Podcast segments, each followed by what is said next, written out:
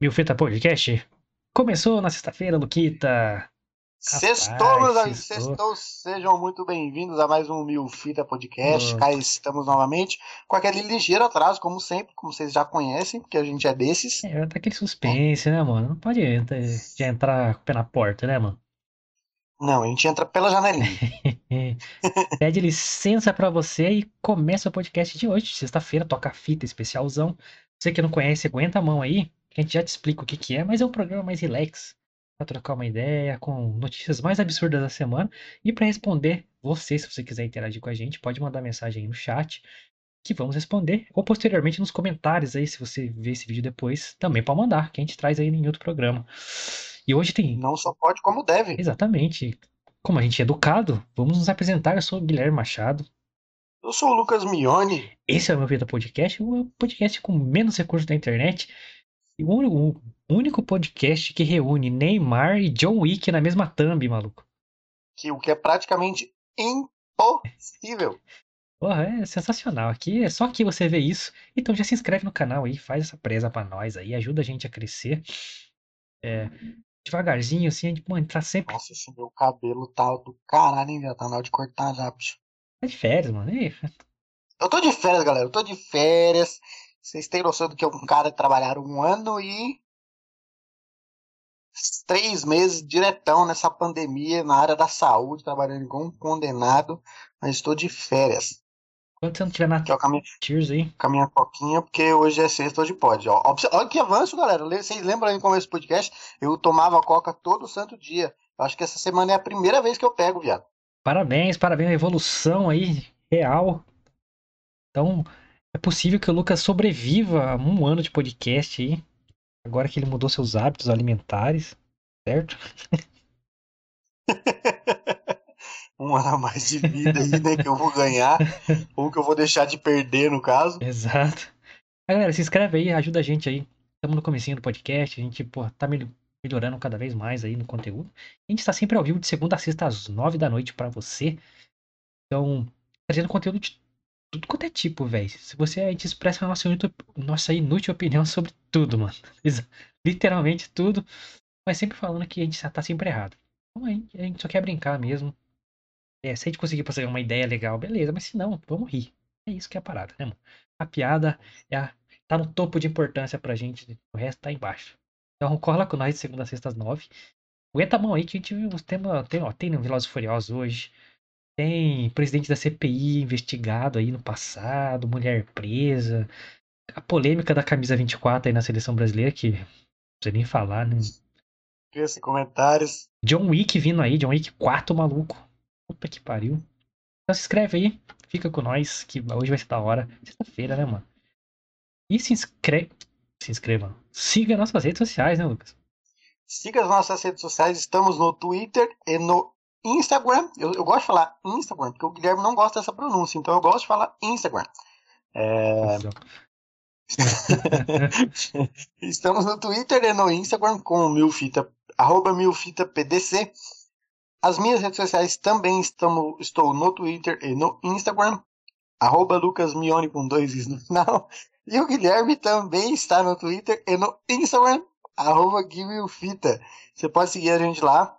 É, inclusive ontem mandar uma caixinha de perguntas lá, nem vi se tem ou não. Mas eu recebi uma pergunta no meu direct e eu vou mandar aqui para vocês daqui a pouco. Opa, demorou, demorou. É... é, Esperamos que cresça as perguntas aí, porque a gente gosta de trocar ideia com a galera. Então, se você assistir o meu Vitor Podcast, seja no aqui no YouTube ao vivo, seja no YouTube depois, ou seja no Instagram, Instagram não, cara, no Spotify, mande sua pergunta pra gente, qualquer mensagem, mano, só pra gente é, trazer você também pro podcast. Você é o nosso maior ativo, cara. Então, a gente quer abrir espaço pra galera falar com a gente, trazer as ideias delas aqui também, porque é legal, mano. Esse é nosso, nosso intuito, certo? Todos os links aí que o Luquita falou estão na descrição do vídeo, porque a gente é responsável, certo? É, se a galera. Nos outros Toca-Fita, que é o programa especial de hoje, vou explicar o que é o Toca-Fita antes, então vai. Solta a voz. Toca-Fita é um programa especial que a gente faz toda sexta. Hoje essa é a edição de número 13, então é 13 terceira semana que estamos ao vivaço aqui pra vocês, sem falhar nenhuma vez. Então, é um programa que é quase um tema aberto. A gente, a gente separa sexta-feira para quando aumentar a nossa audiência, que vai aumentar com toda certeza, Com certeza. para interagir com a galera. Então, só responder pergunta e ser um programa mais solto. Aí, como a gente tem esse gap ainda de perguntas, a gente traz as notícias mais malucas da semana, que talvez a gente continue trazendo, porque é um formato legal também. E faça outro, Uhum. outro programa de com outro nome, não sei. Mas é é um programa mais tema aberto, mais descontraído. A gente só dá uma comentadinha em cima das notícias aqui. E só notícia da hora ou maluca. Então, não tem nada normal no- nas notícias. Então, esse é o Toca Fita. Aguenta a mão aí. E mande sua pergunta. é, seja quando você ver esse vídeo. Não sei quando você vai ver esse vídeo. Mas mande. Mande pra trocar uma ideia com nós. Certo, Lucas? Mande pra nós. porque A gente gosta de interagir com vocês. É. E geralmente no Toca Fita, nas últimas semanas pelo menos, eu tenho. A gente tem colocado uma notícia bizarra no final que tá envolvendo coisas assustadoras, demônios, ou coisas bizarras. É visualmente bizarra. Hoje não tem coisa visualmente bizarra, hein? então eu não coloquei nada na, na descrição, então não se preocupem, não precisa. Não é nada que você precise ver pra se impressionar, tá ligado? É, não tem nada visualmente bizarro, mas se for falar, quando a gente for falar dessa polêmica da camisa 24, aí vocês vão ver que é uma notícia bizarra, porque É, tudo. Se a gente falar, já vocês já vão imaginar. Então, porque, por exemplo, na, na última sexta a gente trouxe um demônio que apareceu perto de uns berços lá. Aí, exatamente. aí era importante que a galera visse o demônio. Então, coloquei o demônio na descrição. Salve, demônio. Salve ET Bilu e Demônio, Bilu, personagens demônio. É, importantes pra gente. Nossos convidados são excelentes, cara. É, Estão demais. qual que é o próximo, é? A Shiva lá da Índia? Ela... Tá maluco, velho. Mas isso aí, galera. Todos os links na descrição. Link pro nosso Spotify. Se você não conhece, conheça lá. Essa aí, segue nós lá. E se você tá ouvindo no Spotify, cola no YouTube aí, se inscreve no canal e acompanhe com a gente segunda a sexta às nove da noite. E também tem na descrição os horários do nosso outro programa que chama Fita Pirata, que acontece de domingo a domingo, né, Lucas? Porrada de vídeo. Todos os dias, uma caralhada de vídeo aí, somando 29 vídeos por semana no canal, contando com as 5 lives da semana. Então é uma caralhada de vídeo pra você assistir aí. Todos os horários aqui do, da, na hora que saem os vídeos fresquinhos estão na descrição aqui. Antes eu colocava como estreia, mas eu tava com o saco cheio de receber notificação já. Então eu, que sou um dos donos do canal, tava de saco cheio. Então eu parei de colocar como estreia e resolvi colocar na descrição os horários certinho. Então você acompanha aí. Os horários que é, é- são. Mano, é muito vídeo, velho. Dá uma olhada aí pra você ver. Não, e detalhe, hoje a gente tá na 13 terceira semana de podcast e são 13 semanas colocando 29 vídeos por semana. No comecinho era, não sei, era uma média, mas depois que a gente começou a colocar o horário tudo certinho, são 29 vídeos por semana sem Tem falhar. falha. É tipo compromisso de programação mesmo. Quando, al- se Exatamente. alterar ou quando alterar, a gente avisa também. Exatamente, porque nós somos compromissados com os nossos eleitores. Exato, a chapa aqui é, o bagulho é louco. Bote. Eu já fui do Grêmio Estudantil, Já foi? Nossa, você era eu era essa... maior nerdzinho lá na escola, Nossa, era uns pela saca que era do Grêmio Estudantil, né, mano? Eu mano. nem... Eu achava mais da hora, porque eu saía da, da sala, né, mano? Nossa. Eu fazia de tudo pra poder fazer alguma fita pra sair da sala, viado. É da hora que os caras organizavam umas paradas, assim, interclasse, não sei o quê. É, mano. Aí eu. E tinha um- uma pessoa, uma mina e um maluquinho da sala. Ele era do time da interclasse. E a mina era do time de vôlei. A gente chegou e falou: Ó, vocês não vão jogar em time nenhum agora que vocês estão no Grêmio. Como assim? Não sei o que lá. Não joga. Não, mas a gente aqui que organiza, não sei o que lá. Eu falei: Você quer discutir com a gente? O time? É, vocês são dois? Você quer discutir com a gente? Fica piano aí. A maluquinha apontou e falou assim: Eu jogo mais que você. Ah. Ah, meu amigo, você não fez isso, aí você amarrou o coque aqui assim. Aí não dá, mano. Aí eu tive que fazer carinhos de mão fechada na pessoa. Mano, eu lembro que na escola eu participava do Grêmio e tinha um programa da escola, pra você ver, vocês acham que é zoeira, mas não é não, galera. Eu participei de um programa na, na, na escola, no ensino fundamental da prefeitura, um programa da fe- prefeitura chamado.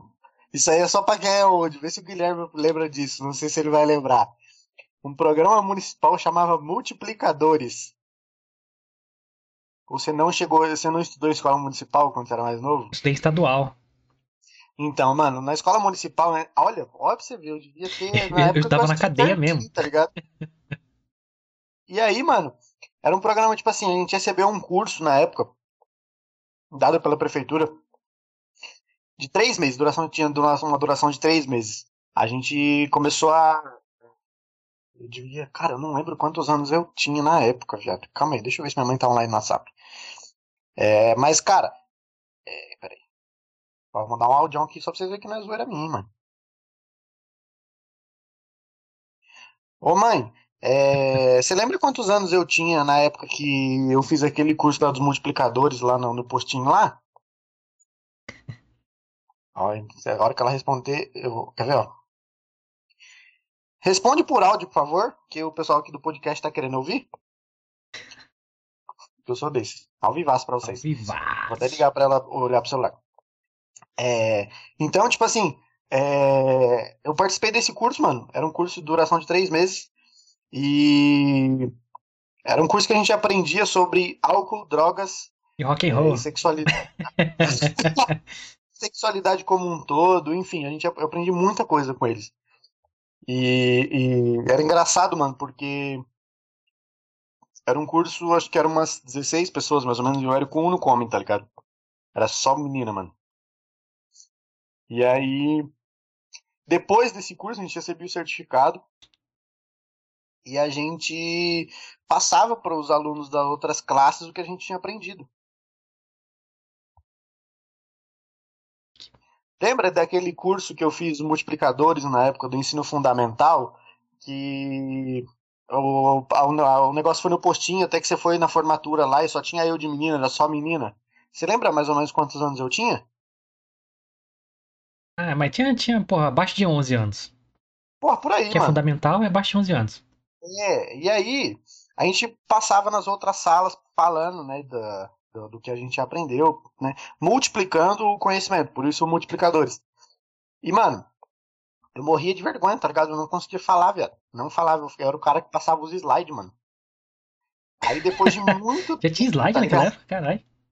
Não, tipo assim, Já passava tinha, as, pô, na tá, prefeitura tinha. tá ligado? Era o cara que fazia esse tipo de coisa porque, mano, eu não, não eu tinha vergonha de falar, né, mano? Depois de muito tempo, comecei a acostumar a falar em público. E aí foi desde pequeno que eu, eu, eu comecei, peguei gosto por falar em público. Aí depois veio a faculdade de marketing, embora eu ainda continue tímido e, e ainda precise de muitas técnicas para poder falar. E, cara, é, foi um curso que me ajudou pra caramba, mano. Porra. E olha, miliano, hein, velho. O cara fez uma puta final. propaganda da prefeitura aí, maluco. Ó, vou até mandar mostrar o. o- Ver se vocês vão ouvir aí, ó. Tinha entre 11 e 12 anos. Falei, caralho. Era isso mesmo, mano. Então, tipo assim, é. Olha que da hora, velho. 11 pra 12 anos já tava aprendendo várias fitas, mano. Não, mano, a gente que era de escola estadual, o sonho nosso era estudar a escola da prefeitura, porque era, tipo, a gente achava que era escola de boy, tá ligado? Porque a de estadual era Não, cadeia, mano, era cadeia. Cadeião. Era polícia todo dia dentro da escola, mano. É bizarro. Mas era Mano. cadeião, era cadeião. E não tinha essas porra, né? É, a prefeitura sempre tinha essas paradas, né, mano? E aí na época a gente saía pra caralho da sala, né, mano? Porque tinha que organizar todas as paradas, quem ia representar em qual classe, né? E aí, nossa, direto nós saía da sala, mano. Eu lembro até que no aniversário da coordenadora da, da escola, tá ligado? As meninas foram me chamar na sala. E aí eu não sei o que, que o professor questionou alguma coisa. E aí as meninas falaram assim, dá licença que ele é multiplicador. Eu saí morto pá, da sala, tá ligado? Ó, sou multiplicador, Que otários. Não dava. Não, não, acho que na, quando eu tinha, tava no segundo colegial, terceiro, é, reavi- tipo, que tipo, ficou muito tempo sem nas escolas estaduais, essas paradas, porque não engajavam, mano. Ninguém ia. Uhum. O cara conseguiu obrigar aluno que é bandido.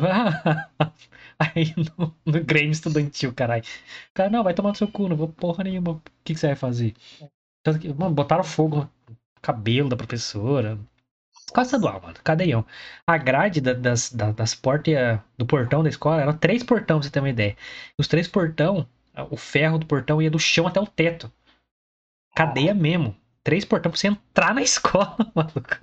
Eu lembro que uma vez eu tretei com, com a coordenadora da minha escola, porque eu pulei o, o portão pra, pra entrar na escola, viado. Que bosta, mano. Eu era maior nerd, né, mano? É, não, eu sou nerd também, mas de, escola não.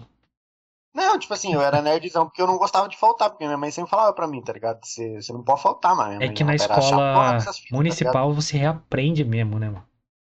É, mano, ela era chatona nessas fitas, ela não deixava faltar nem a pau, tá Na ligado? estadual você não aprende, não tem professor, vai aprender como? É, mano. E aí, tipo assim, uma vez eu, eu pulei o portão porque eu cheguei atrasado, tá ligado? E eu queria. Eu falei, mano, se eu voltar pra casa, minha mãe vai matar eu, tá ligado? Eu E combinava com a minha irmã. portão. Sabrina, minha irmã, na- Sabrina, né? Sabrina, vamos entrar na segunda aula hoje. Vamos. E aí eu pulei o portão, mano. Aí a coordenadora veio querer tirar uma comigo. Eu falei, tio, sai fora, você pode encher meu saco se eu tivesse pulado o portão pra sair, mas eu pulei pra entrar, você tá reclamando do que, caralho? Ah, não. Outro, mundo pra mim. Nu- Nunca pularia, pularia portão. Até porque não dava, né? Porque o portão era até até o tempo. Tinha como pular o muro da quadra, que eu fazia muito pra jogar bola, mano. Nossa, isso em escola estadual eu pulava pra caralho, mano. Eu- Eu estudei lá na Cândida, ali na vila, no Candão, do lado do Senac. Eu, grupão, grupão, salve nós. A gente matava a aula pulando esse mesmo muro. Aí esperava a quadra esvaziar, pulava de novo pra jogar bola. Olha que da hora. Mano, olha que, que loucura. A gente né? falava pra, pra galera da sala, da outra sala, mano, é, esconde a bola no mato, que a gente pulava e tinha bola pra jogar, né, mano? É, mano, era engraçado porque nessa escola que eu, que eu estudei, o Candão, eu e os parceiros meus não matavam a aula.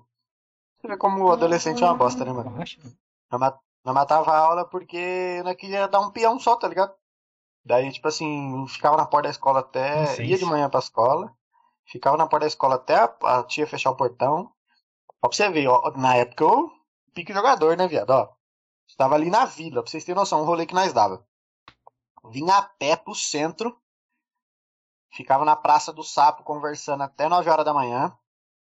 Da Praça do Sapo, em 9 horas da manhã, o shopping do centro abria. Isso tudo no centro, tá, galera, daqui da cidade. É. O shopping do centro abria. A gente ficava no shopping do centro, lá na loja da Rossi, vendo os, os bagulhos de música. Das 9 às Ah. 10. Das, às 10 horas, o Center Valley abria, que é hoje um shopping aqui da Zona Leste aqui. A gente saía do centro, ia pro Center Valley a pé. Chegava no Center Valley, ficava no Center Valley até 11h30. 11h30 batia no Center Valley lá na porta da escola de novo, pra chegar lá meio-dia e pegar o mesmo ônibus que a gente pegaria como se a gente tivesse ido pra escola, pra nossa mãe não desconfiar que a gente tinha matado aula. Que rolê nada a ver, mano. Eu olhei nada a ver, né, mano? Hoje eu fico olhando assim, caraca, mano, que cara otário que eu era, ficar matando aula pra isso, né, mano? Eu morava muito longe, então, tipo assim, se você matava ela, tinha que ficar no bairro, não tinha como você ir pra outro lugar. Era uma hora pra chegar no centro, e olha lá. É, e você tinha que caminhar pra caralho pra você pegar ônibus, mano. Aí a gente matava aula pra jogar bola, só isso. Ou pra jogar pra assistir Dragon Ball.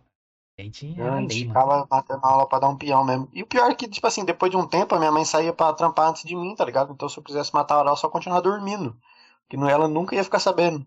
Mas não, tinha medo mesmo, saía de casa e ia pra rua. Tava... Não, e o pior, não, e o pior, é o, o pior, é tipo assim, o shopping do centro, que é isso que eu falei que a gente ficava na Praça do Sapo, que é ali na frente o shopping do centro e o shopping do centro, é tipo assim, duas esquinas de onde, de onde ela trabalhava, tá ligado? É que eu sabia que ela não saía, né, mano? Porque se ela saísse, eu tava na Medo irracional, né, mano? É, mano, você tá maluco, viado. Ah, não, mas, porra, esse cara, é, eu lembro que, que é, continuando a história, né, reavivaram lá o Grêmio Estudantil quando tava no segundo ou terceiro colegial. Eu sempre estudei em escola estadual. Sempre, sempre. É, o grupão depois Meirelles.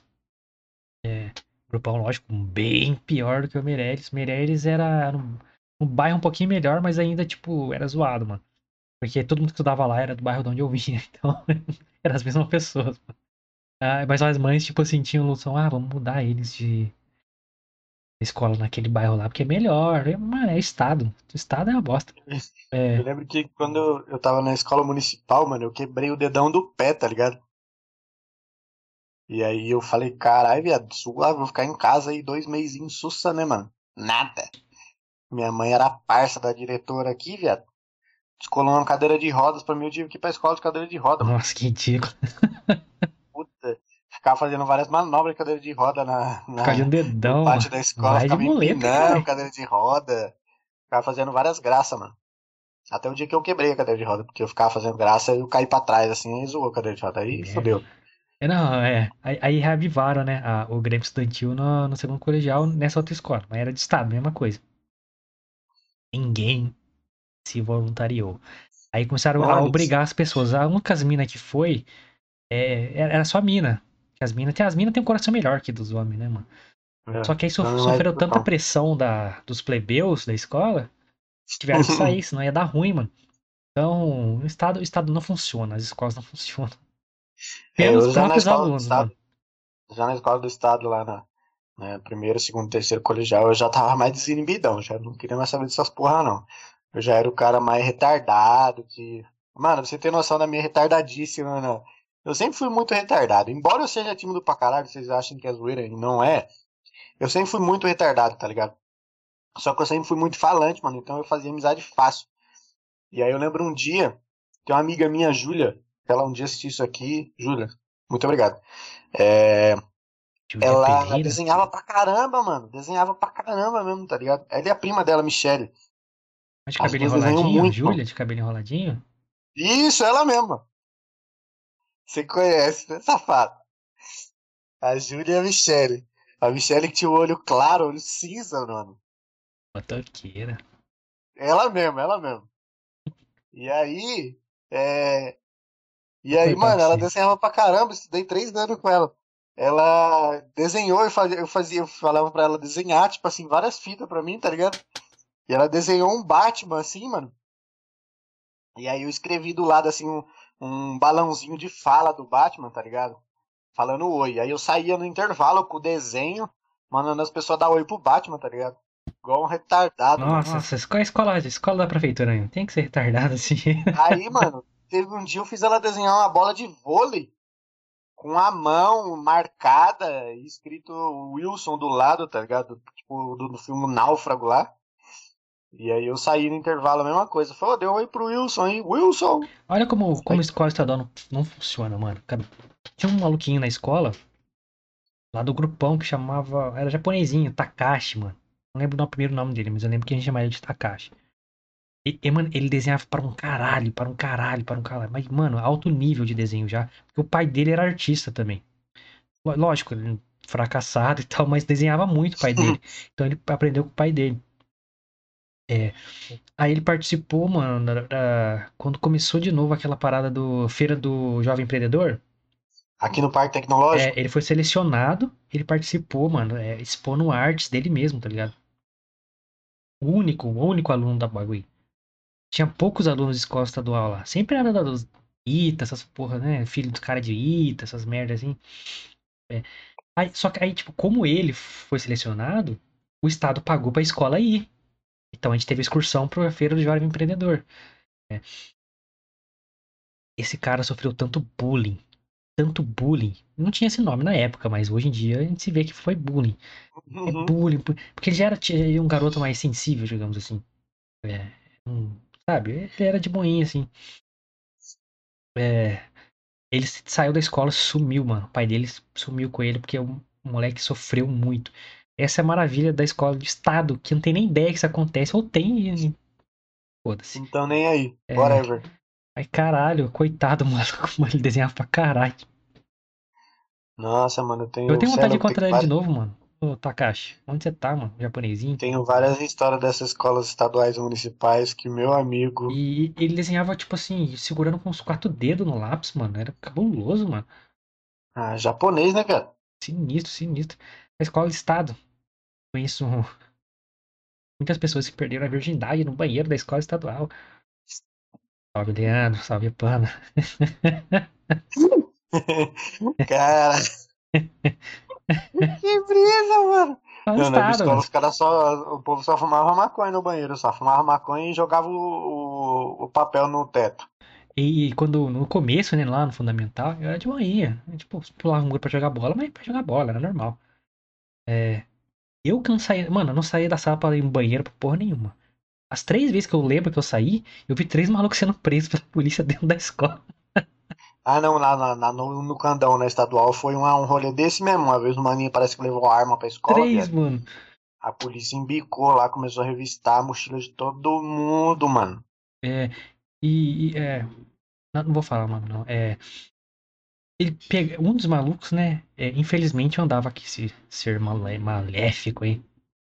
E com os amigos dele. E. No outro dia tava na escola já. Então, tipo, mano, é, realmente não funciona o bagulho. Você só pega o maluco. Não, não. Não funciona, velho. Ele participava lá do drive-thru, o famoso drive-thru. Aí na cidade tem um drive-thru do, do tráfico aqui. Ele era um dos integrantes lá do drive-thru. Quem quiser, só cola. Era um frentista, frentista do drive-thru. É, mas nossa, mano, era osso, osso, osso. Vi o maluco apanhar a polícia dentro da escola, mano, que a polícia entrava batendo o maluco na frente de todo mundo. É que ninguém, tipo, ia falar nada, né? Mas se fosse hoje, na época de internet, ninguém via, a polícia tava Nossa. fudido. Tava lascado, mano, lascado. Mas Antigamente os caras podiam botar ordem, agora não pode fazer nada, viado. mas da hora, da hora. Eu vou falar o apelido dele, Caleb. Fudeu na escola, né, moleque? Caleb, hum. Calebinho. Calebinho, se fudeu. É, que eu me lembro, ele foi pego é, no flagra por pichar muro. Mas era uma desculpa pra parada maior que ele fazia lá, mano. Aí, mas que apanhou feio, mano. Cara, Pichamura, isso aqui, por perto dos, do- dos caras que faziam isso aqui, era fichinha. Os caras levou granada caseira pra escola uma vez, estouraram granada ca- caseira na escola. Ah, Não, não, mas é, é flagrante pra ter desculpa pra bater nele, entendeu? Porque sabiam Ah, o não, que ele sim. fazia, entendeu? Não, né, a escola no grupo à noite, mano, ninguém tinha aula, porque os caras faziam o quê? Pegava pegar de arame, o chiclete e colocava todos os cadeados. Depois é, colocava é, pólvora com bo- bolinha de bilhar, tinha muito bar lá perto, e estourava todos os portões depois. Eles mesmo trancavam os portão e eles mesmo estouravam com bomba. Aí no outro dia os portões estavam tudo estourados, tombados lá. Aí ficava um dia sem aula, dois dias sem aula. E foi bem no dia que o Goku deu Dama. Aí a gente agradeceu os caras porque não teve aula, mano. Ai, só fui conseguir assistir. Consegui assistir inteiro. Inteirão, por causa que o portão estourou. Eu lembro uma vez, mano, eu sempre fui mais desenrolado pra conversar, né, mano? E aí, a vice-diretora, Glorinha o nome dela, mano, baixinha. E aí, nós tivemos as duas primeiras aulas de biologia, a professora passou um vídeo pra nós, mano. E aí, chegou, tipo assim, nas duas últimas aulas, a professora, nossa, que era, acho que era matemática, sei lá do que matéria que era, faltou. E nós tiveram que descer pra assistir de novo a aula de biologia, tá ligado? Falei, ah, mano, eu não vou assistir esse vídeo de novo, né, viado? Aí eu e dois parceiros meus, o Felipe e o Gustavo, fomos lá na, na sala da direção lá.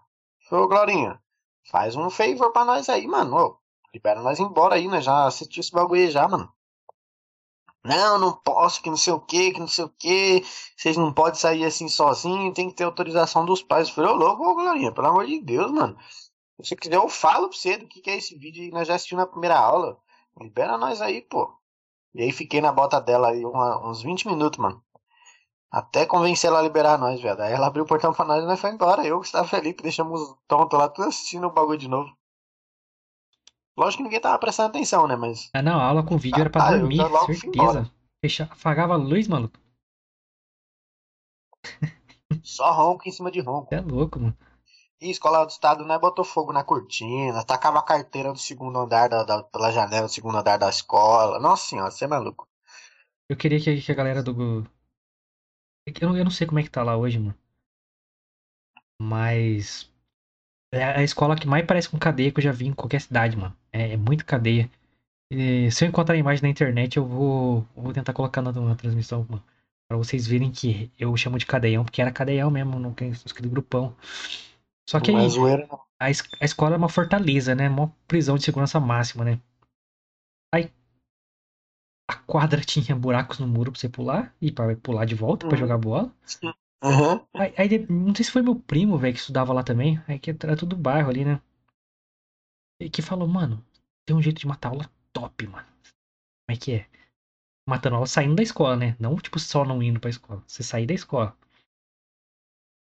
Vai pela diretoria, mano. É mesmo? Testar então, mano. Aí pega a mochilinha assim, né, mano? Pessoal, vai no banheiro ali. Tá, ele. Ou deixava a mochila com algum maluco ali, depois você pegava. Ia pela diretoria assim, olhava pra cara da diretora. Cagava pra você, mano. Você saía vazado. Tava nem aí, né, mano? Você é louco. Porra, mano. Bagulho é uma fortaleza. Aí, qual que é a única porta que tem pra entrar? Diretoria. Porque, porra, os pais vão por lá e tal. Saía, mano. Tão cagando pra você. O nosso, o nosso não tinha esse rolê, mano, porque, tipo assim, tinha a entrada de pedestre da, da escola, era fechado com um portão fechadão, tá ligado? De ferro. e a entrada dos professores era um corredor do lado, só tinha um muro que dividia, tá ligado? Só que aí, tipo assim, tinha a sala da coordenação, a sala da direção, que era no final do corredor. Aí você entrava ali, assim, do ladinho, era um corredor, você passava pela sala dos professores, pela secretaria da escola para depois sair, tá ligado? Então era muito trampo você conseguir pela sala dos professores da secretaria sem ser visto, né, mano? Não, então não, aí é não que dá. ela é muito. É, essa escola que eu tô falando, ela é muito grande, mano. É realmente um, um, um penitenciário. E ela era no morro. Então, tipo assim, ela é duas, duas quadras. Aí vinha as salas de aula, três andar. Mano, as escadas era, era tudo de bagulho de ferro. Mano, é layout de cadeia, mano. Igualzinho, Cadeia. igualzinho, tudo igual. Salas, tudo, parecia cela mesmo. Tudo azul e branco ainda.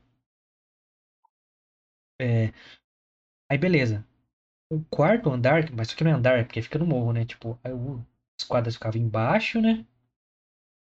E aí vinha as salas, aí tinha um prédio, né? Um três andar.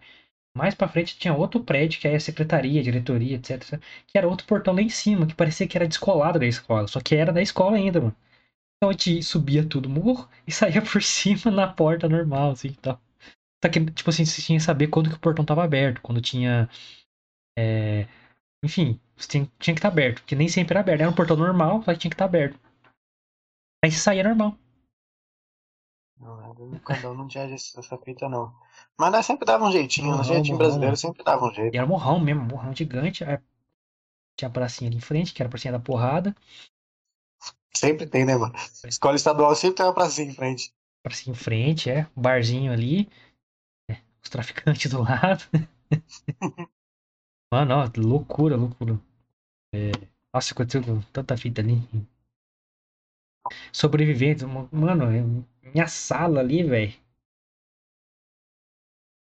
Quem que eu tenho que contar? Os melhores amigos meus não eram da minha sala, mano. E minha sala, mano, só tinha louco, mano. Tinha louco, maluco que deu errado aí. Não está entre nós. Mas nossa, Deu mano. ruim, pro, ca- deu ruim pro mano. É, não, a maioria, mano. Lá era foda mesmo, foda. É, eu a mina, eu tinha. É, numa última empresa que eu trampei mais, mais tempo, é, a minha parceira de trampo ali, a, a irmã dela deu aula lá. Caralho, mano. Qual que é o nome dela? Eu não, porra, eu tinha, tem, tem pouca lembrança de nome do professor, assim, né? Só os que marcaram mesmo. Ela, puta, ela sofreu tanto lá, mano, que ela saiu, não sei o que lá. E ela conversava com a diretora, e, e a diretora tinha depressão, não sei o que lá. E eu lembro da diretora, a Paulinha. Mano, é, imagino, mano, porque a escola é ruim por causa dos alunos, mano. Os caras fez um Uhum. maior layout de cadeia lá, não adianta, mano. Não adianta, vocês não- Porque você não pode prender os caras de fato lá dentro, entendeu? Por mais que você pareça com cadeia, você não vai prender os caras lá dentro. Aí, mano, é. Não importa a estrutura do bagulho. É os alunos que fazem a escola, hein? Nem os professores, é os próprios alunos, mano. E, mano, não tem como você fazer uma escola boa com aluno. Eu virou sempre fui cultura já, né? zicado. Eu sempre fui zicado, porque minha mãe sempre foi parceira das diretoras, das coordenadoras das minhas escolas, mano. Aqui na municipal que eu estudei aqui no bairro, primeiro foi a Surcilei, depois foi a Nazaré. Minha mãe era amiga das duas. Depois, na escola estadual que eu fiz o colegial, primeiro, segundo, terceiro colegial, minha mãe era amiga da coordenadora, porque a coordenadora era escoteira e eu tinha feito escoteiro muitos anos, tá ligado? E aí, Escoteiro. Era maior embaçado meter o louco, porque elas caguetavam pra minha mãe, mano. Aí era foda. É todo cuidadinho da mamãe, né? Fala bonitinho. Eu sou, né? cara, eu sou o bebezão da mamãe. Bonitinho. Escoteiro, era maior da hora, hein, mano. Desfilava em 7 de setembro e tudo, viado. Nossa senhora. Tem foto até hoje aqui da época do escoteiro, mano. Uma vez eu uso um lenço, jamais será o mesmo. É, escoteiro era sempre alerta. Mas vamos lá, vamos para as notícias. Toca a fita aí, tem bastante coisa, maluco. Vamos começar com Velozes e Furiosos aí. Deixa eu falar a pergunta primeiro. Ah, é, tem uma pergunta do Insta aí, manda aí, manda aí. Vou cortar pra ele. Cortar pra mim, cortar pra mim. Você viu o que ela respondeu, ó? Manda do Insta, hein, galera. Ó, Manda a sua, manda a sua. Alessandra, uma amiga minha que trabalha comigo, Alessandra. Beijo, Alessandra. Fez a seguinte pergunta, Guilherme. Mande. No fundo do mar, as conchinhas dormem de pessoinha?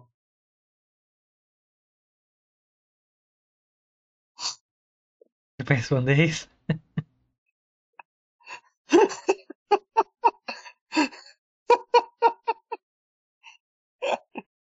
Que, que você acha? Você acha que no fundo do mar as conchinhas dormem de pessoinha? O que eu respondo com senso de humor ou com a, com a verdade? Ah, responde com senso de humor, né? Ah, eu acho que sim. Mano, toda vez que eu vejo, eu vejo uma pergunta dessa, eu morro de rir. Eu acho, enfim. Agora, a real? Como é que é o nome da, da pessoa que mandou? Alessandra. Alessandra. Conchas não são seres vivos. Fazem parte de um ser vivo, tá? Só isso só. Só eu não aguentei. É, vou me conter aqui. Mas entendi a piada. Muito obrigado pela mensagem, Alessandra. Você mande sua pergunta também pelo chat, pelo Instagram, por onde você quiser, pra falarmos aqui. Estaremos aqui para responder-lhe-as. É, ou simplesmente uma mensagem pra gente ler, um comentário, uma observação, filosofia, uma ideolo- ideologia. Não, não é só ideologia aqui. Não, não vamos falar de ideologia, não, que. Falar em ideologia, lembrei que ontem a gente estava falando, pessoal, o número 13 não é bom, tá? Não é bom, não é bom. Cabalisticamente não é bom. Comprovado. É, daqui a um tempo vocês vão entender o porquê disso, pessoal. Assista o episódio de ontem aí. Assista o episódio de ontem. Comentamos um filme aí da nossa época classiqueira, aos 13. Você não- nunca assistiu esse filme? ah, Vê, no- vê nosso podcast, eu escute nosso podcast. Vai ficar com vontade de assistir com certeza. Exatamente. Certo? Vamos lá então para as notícias. Vamos lá para as notícias. Vamos lá, primeira, Velozes e Furiosos, como eu tinha falado. Vou colocar a colinha aqui, sempre com a colinha aqui. Olha como é feita a nossa pauta, galera. Pra vocês, pra vocês verem. A luz. Isso, agora apareceu. Tudo organizadinho, com cards, Trello. Obrigado. Obrigado, Trello. Salvou nossa vida. Há mil anos já, né? Porque nós usamos esse bagulho desde a época da faculdade.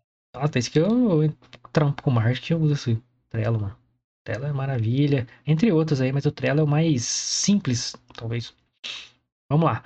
Velozes e Furiosos 10 já tem data de produção, pois Van Diesel, o grande astro bilionário da saga Velozes e Furiosos, é, deu uma entrevista já e falando que tem data pra iniciar filmagem já. Não é, tipo, faz- não, filmar já, tá ligado?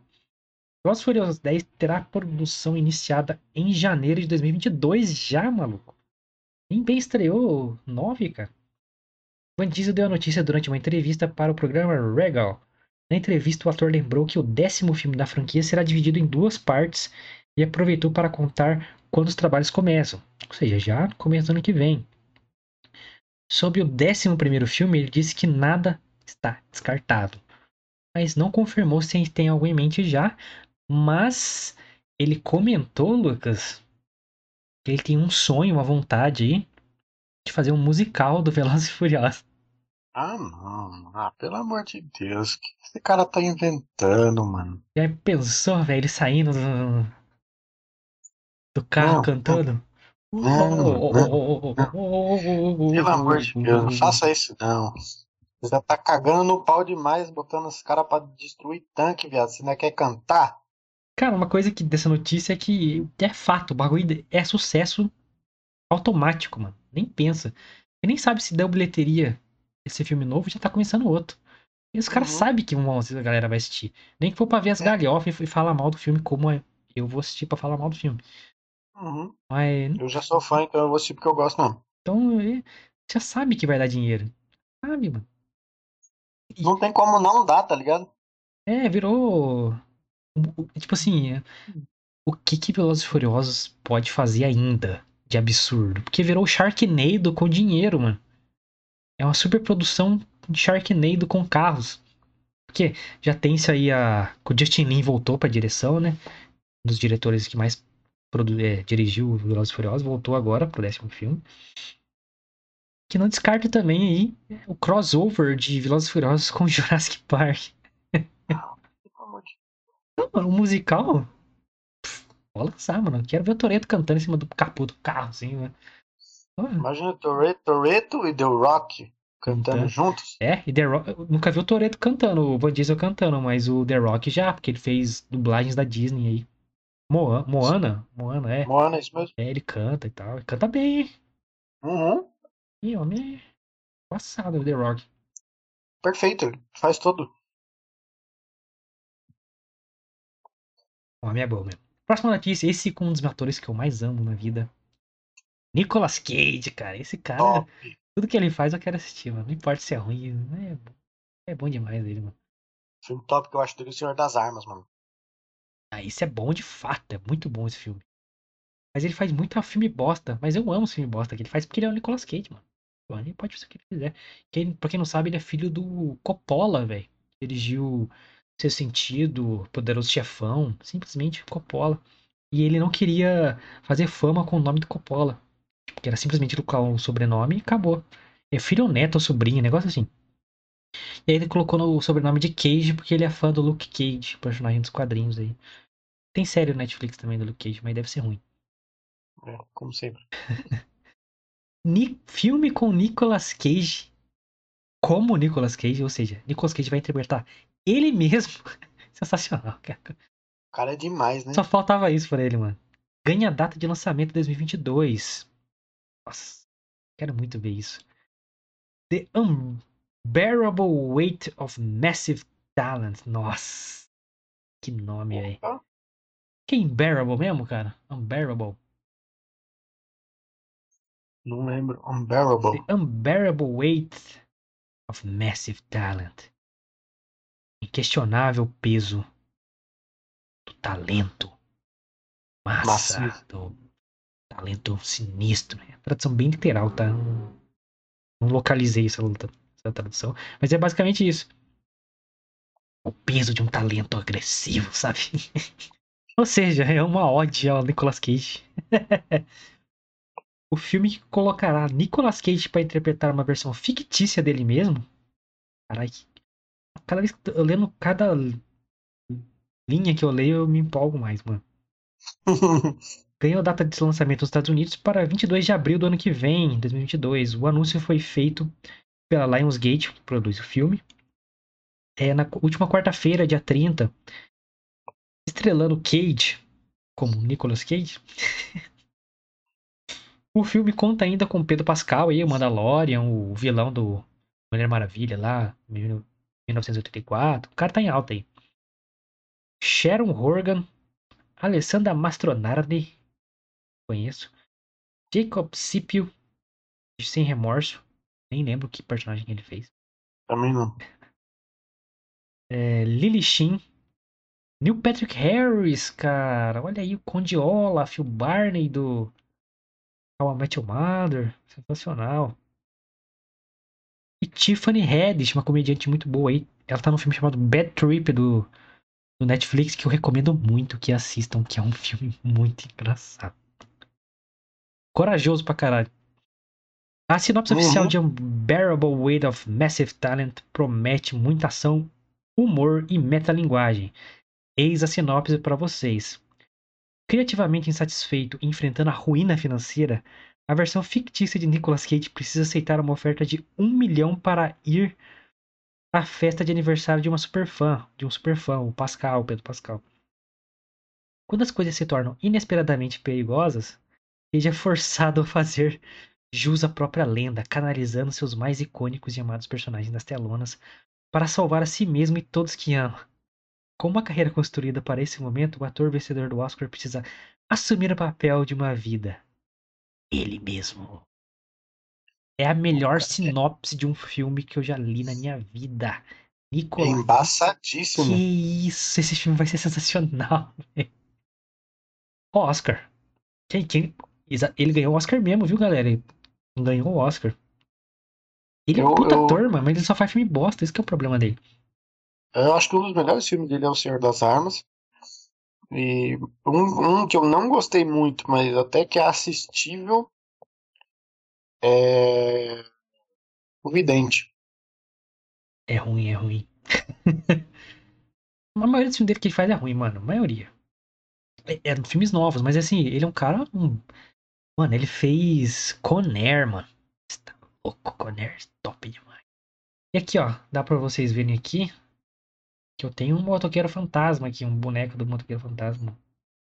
Eu não gosto do motoqueiro fantasma dos quadrinhos. Gosto do Nicolas Cage. É, o 1 ele foi muito, fez muito bem. Não, é ruim Dois eu também. não gostei muito, não. Eu acho dois a melhor que um. interpretação dele foi boa, mas o filme foi uma bosta. Eu acho dois melhor que um, porque não tem história o dois. É só motoqueiro Porrada. matando os outros. É, E o dois, nossa, botaram uma peruquinha nele lá, sei lá, ficou estranho. E o capeta, mano, não dá pra acreditar naquele capeta lá. não, é, Que isso, eu capeta? falar pra vocês ninguém sabe fazer capeta hoje em dia mais não, cara. Não, é desde o nosso querido Alpatino em Advogado do Diabo. Ninguém mais fez um capeta digno no cinema. Precisamos de um Decente, capeta precisamos. digno. Pô, é um personagem forte, cara. Tem que ser um cara. Personagem top, mano. Tem que ser um cara da hora pra fazer. Ele foi, foi tão sinistro o Advogado do Diabo que quem era o, o, o protagonista? Keanu Reeves. Que depois simplesmente virou Neo e depois virou John Wick, maluco. Então deu certo pra caralho. Aula de Alpatino de atuação aí, quem não. Quem nunca viu Advogado do Diabo, o filme lá, ó. Miliano. Excelente, melhor capeta aí que vimos. Quantos capeta que tem no cinema? Cara, Sem ser caracterizada, a pessoa só é o capeta, só isso. Difícil, né? Lembrar. tem muito. Não, mano. Que eu lembro dos capeta caracterizado de capeta, né? O demônio da lenda, o escuridão. É, Que é capetão, é um chifrão, daquele lá.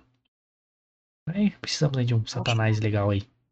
seria bacana mesmo. Tem Lúcifer. alguns bacanas.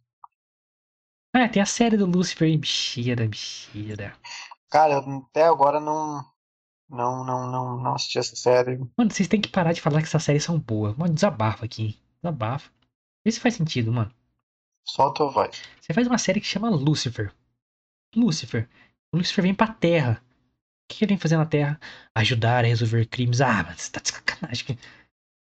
É a mesma plot de Law and Order, CSI, tudo aquilo. Mas agora é o Lúcifer ajudando a resolver crimes. Por que que esse diabos ele tá resolvendo? Crimes, caralho.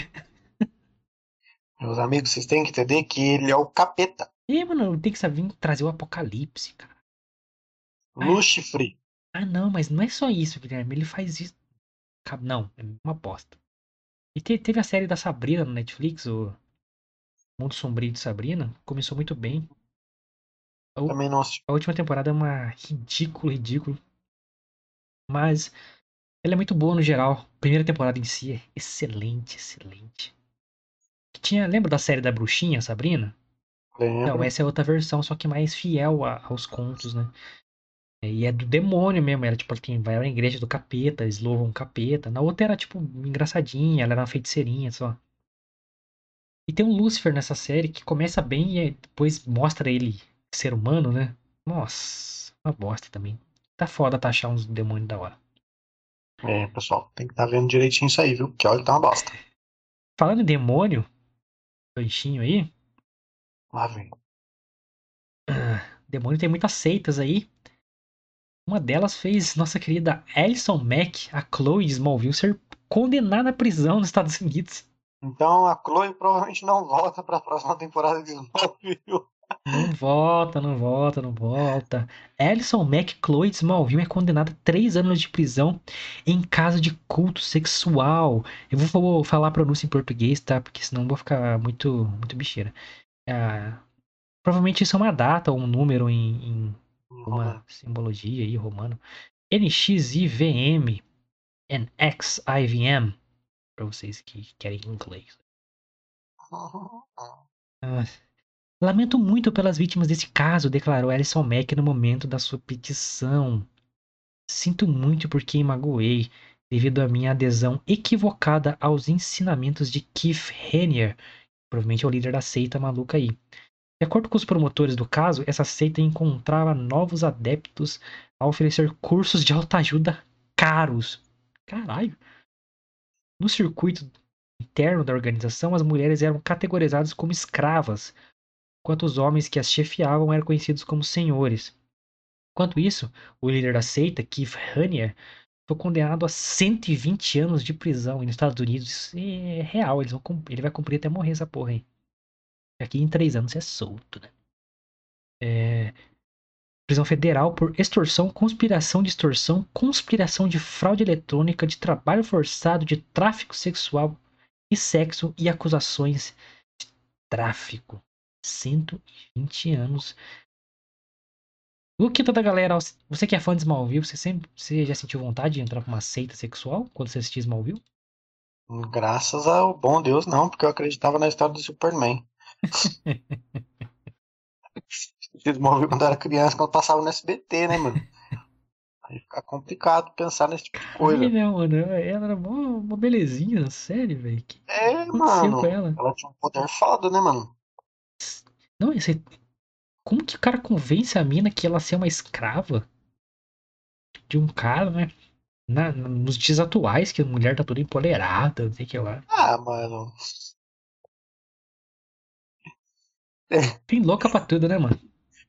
Mano, eu acho que tem louco pra tudo. Você vê até um tempo atrás, pastor aí adulterando mulher de fiel, foi jogando a culpa na Bíblia. Você quer o quê, caralho? Porra, é, tem gente aí petista. Você lembra, cê lembra, cê lembra dessa história, mano? Não, não lembro. Mano, é uma história que eu fiquei indignado quando eu vi. É um pastor que ele que ele disse pra um- uma fiel da igreja dele que ele tinha que adulterá-la porque Deus estava mandando. A mulher, o pastor casado e a fiel também casada. E ele conseguiu, e ele convenceu, tipo assim, a mulher de que de fato era Deus que estava falando pra ele fazer aquilo. Ele con- convenceu o homem da mulher a Nossa. deixar isso acontecer, porque era Deus que estava mandando. E aí eu não sei de onde surgiu a reportagem nessa história toda. E daí a reportagem foi questionar pra ele, tá ligado? Por que, que ele tava fazendo aquilo. E ele foi falou assim: ah, não, porque tem uma passagem aqui na Bíblia. eu não lembro direito. É, Tem a passagem na Bíblia, é ótimo. passagem. Mas eu sei que ele falou assim: tem uma passagem na Bíblia que fala: pegue uma mulher adúltera, pegue não sei o que, e adultera.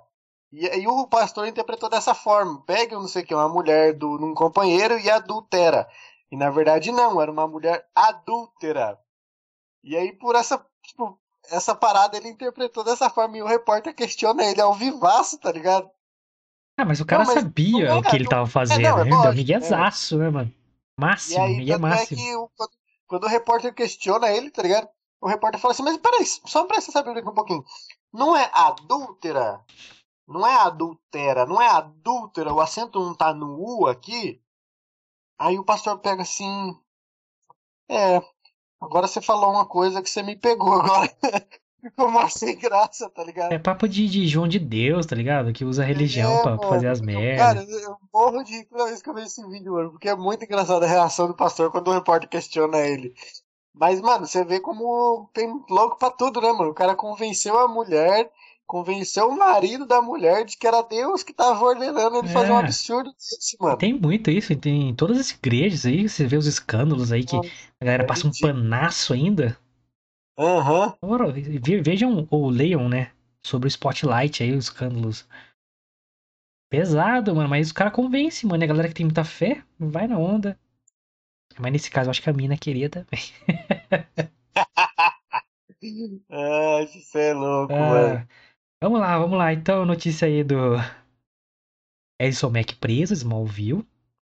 É, porra, a mina brother de super-herói Me faz uma cagada dessa. faz uma cagada dessa, assassinando sua carreira. E quem é bom em assassinar, Lucas? Quem? Quem? John Wick! John Wick, moleque. Nossa senhora, John Wick capítulo 4 vem aí. E já dá até um morto, tá? John Wick. Você não gosta de John Wick, você ia ser. Sai, sai. Vai da sociedade. se você não gosta de John Wick, cara. John Wick 4 inicia sua produção e o ator Não, divulga o treino, entre aspas, aí. Por quê? Vamos explicar. O perfil oficial de John Wick no Twitter divulgou nesta semana que as filmagens de John Wick 4 começaram. O filme não tem previsão de estreia no Brasil, embora nos Estados Unidos o lançamento seja aguardado para maio de 2022. O tweet veio acompanhado de uma imagem em que podemos ver a clássica cadeira de diretor personalizada. O cenário é um estúdio ainda vazio, com características de luz neon bem. Cara, tipo, cara do filme, né? É, dá uma olhada na thumb, bem, bem parada assim. É, é, característica do filme mesmo, foda pro caralho. É. A imagem também indica o esquema de cores da nova entrada da franquia, marcando a saída das cores quentes de John Wick 3. Que pra mim é o melhor da série, que é um espetáculo de assassinatos. Uhum. É para uma paleta mais fria, em tons de azul e verde. Mano, eu não vejo a hora de ver John Wick 4. É um porra, filme de ação que. Sabe? A notícia também foi divulgada pelo ator Shamer Anderson, cuja entrada por elenco havia sido recentemente divulgada. Na descrição, ele alerta a existência de um conteúdo surpresa na publicação. Abre aspas. Então começa, deslize para a direita para ver a prévia de Keanu Reeves e eu treinando. Até o momento sabe-se que o elenco de John Wick 4 conta com, lógico, né, Keanu Reeves. E o Yoriyuki Sanada, nosso querido Scorpion e Lawrence Fishburne, nosso querido Morpheu. Donnie Yen, pra quem lembra, ele fez é, Star Wars Rogue One e os filmes do Ip Man lá. E ele luta de verdade, é foda pra caralho.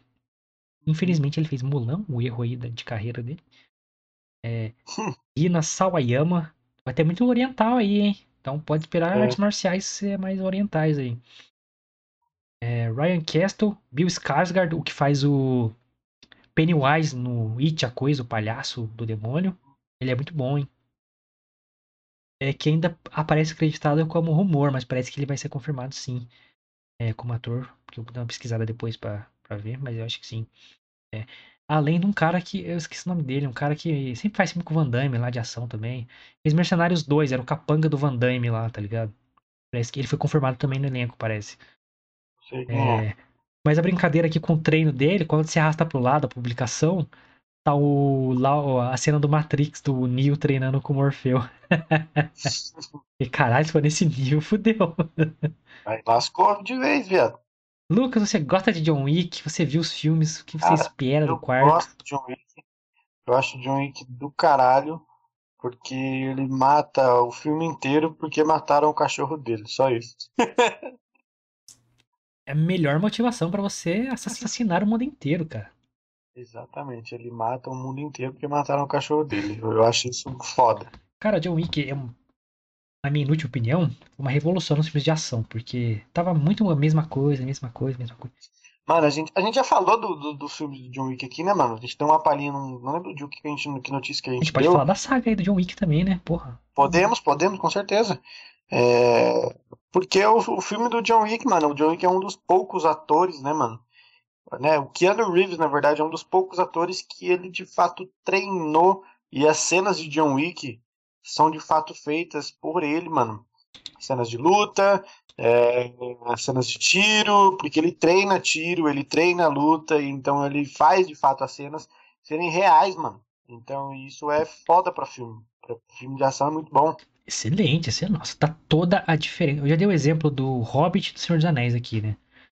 É, no primeiro Senhor dos Anéis, Sociedade do Anel, tem a cena do Aragorn lutando com o chefe dos Uruk-hai, do, dos Orc. E é, não era CGI, era o cara com maquiagem de Orc ali, então a luta é muito visceral, mano, porque é duas pessoas lutando. Só que, tipo assim, fizeram o Orc lá na, na maquiagem, na, no modular. Enfim, aquela maquiagem top de Hollywood, né? E fica visceral, mano, porque o Aragorn enfia a espada no estômago dele, o Orc babando, tá ligado?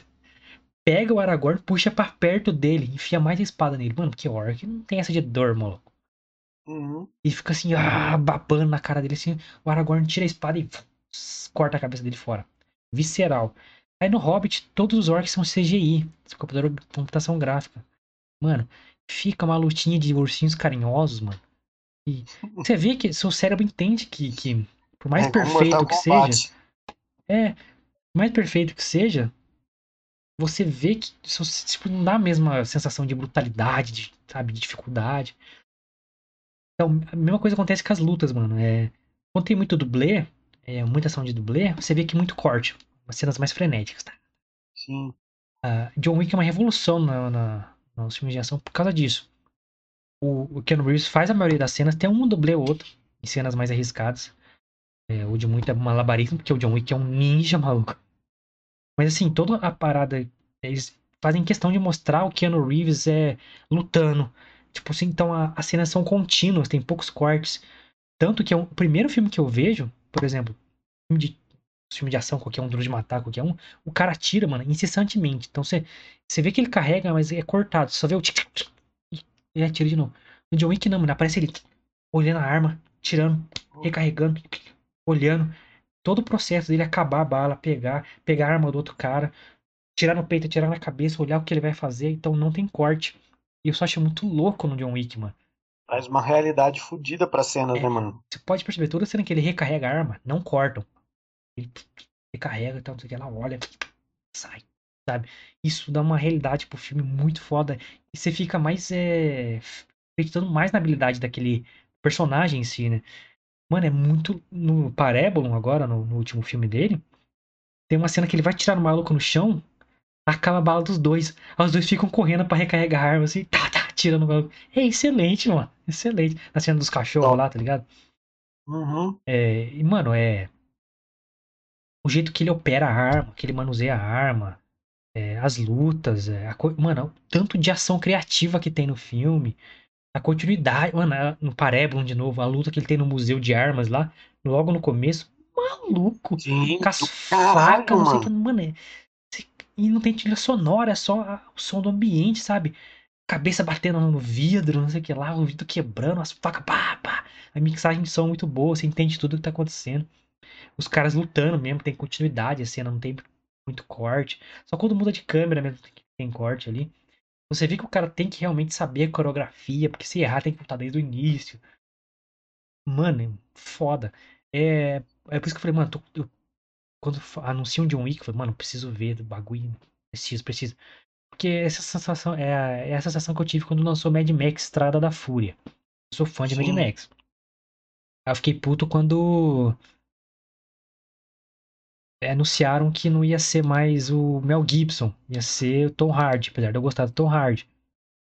Mas aí lançou, foi um dos melhores filmes de ação que eu já vi na vida. É o Mad Max. Por tudo, pelo, pela, pelo universo, pela mitologia, pelos personagens, por toda aquela realidade distópica ali, né, mano? Os Kami Crazy lá, os caras se matar por, pra ir pra Valhalla. Mano, que loucura, mano. Que os carros eram de verdade.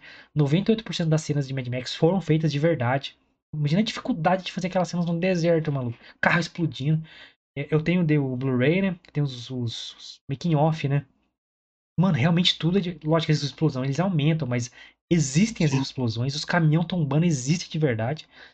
Eles botavam carros autônomos, sabe? De controle, controlados por controle fora, não tinha ninguém no carro, com câmera dentro só pra capotar no meio da confusão e os caras ter outras, outras cenas pra mostrar, tá ligado? Mais ângulos e tal. Então botar os carros no meio da confusão ali só pra explodir, mano. Que loucura, mano. Aí eu falei, caralho, precisa ter um Mad Max pra ontem, o segundo Mad Max. Dessa, Uhum. dessa nova versão, né? E não teve desde 2015. O filme é de 2015, estamos em 2021, não teve mais. E John Wick foi lançando. Tá, um melhor que o outro. Só estralando. E agora vai ter o quarto. Eu quero que tenha 50, mano. Foda-se. Não tem história mais. Eu só quero ver o John Wick matando os outros. Sensacional, mano. Sensacional. E o Keanu Reeves, ele só vem pra mudar o cinema. É, ele é foda. Ó, Puta ator do caralho. ele não é tipo, a atuação dele não é muito boa, mas ele, ele, ele, mano, ele sabe quando o bagulho vai dar certo. Porque tava todo o filme de ação normal, o que que ele veio? Fez velocidade máxima.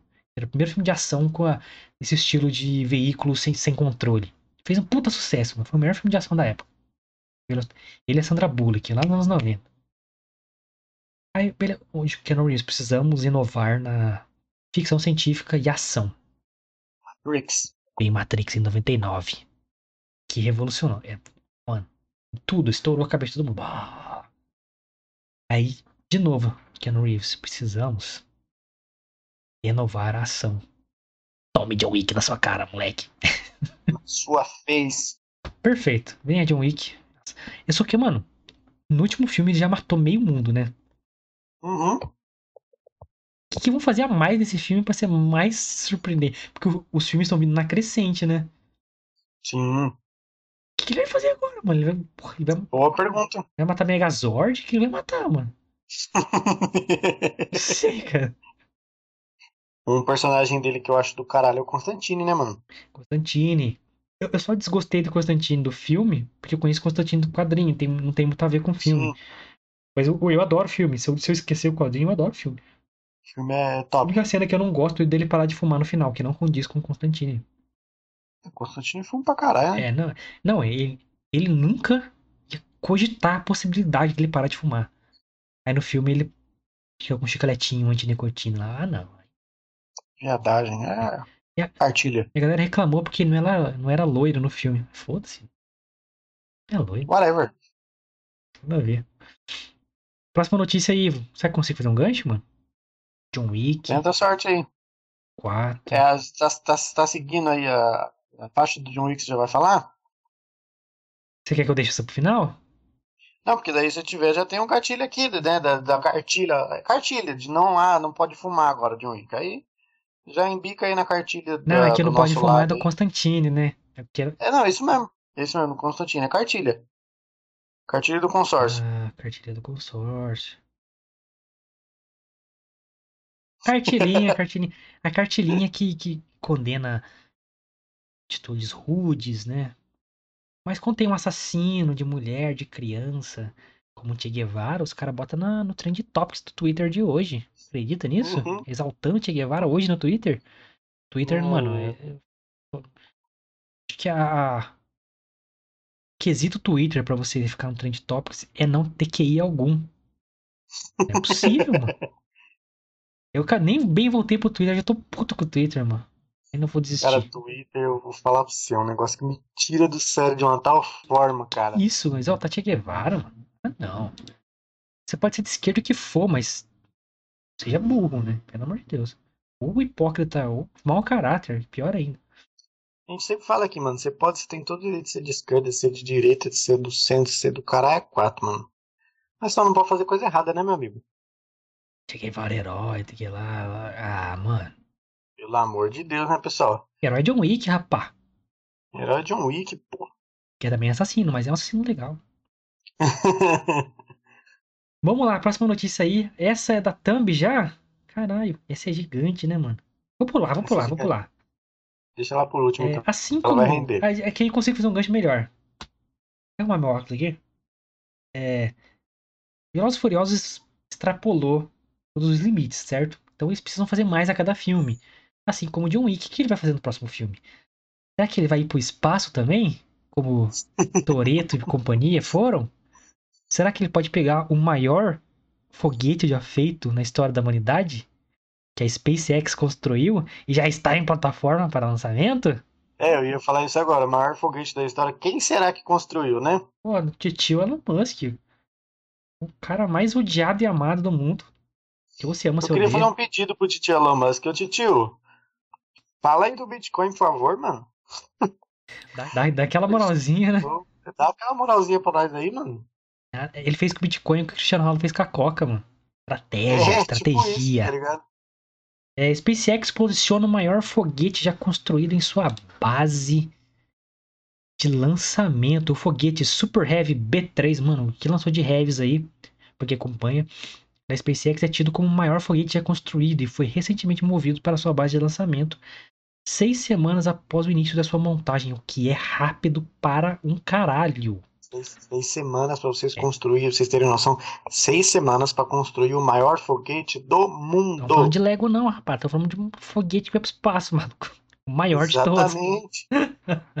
Caralho, né, mano? É, você pensar, é foda demais, né, mano? Seis semanas é igual aquelas obras do Japão lá que os caras prometem construir hospital em 24 horas e constrói, tá ligado? Foguete, mano. Foguete, cara. Assim, Uma engenharia que não "Ah, pode errar nada.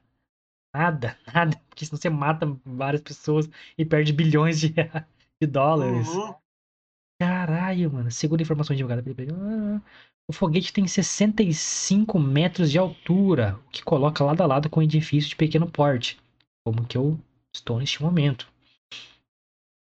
É, e o mesmo tamanho de uma Falcon 9,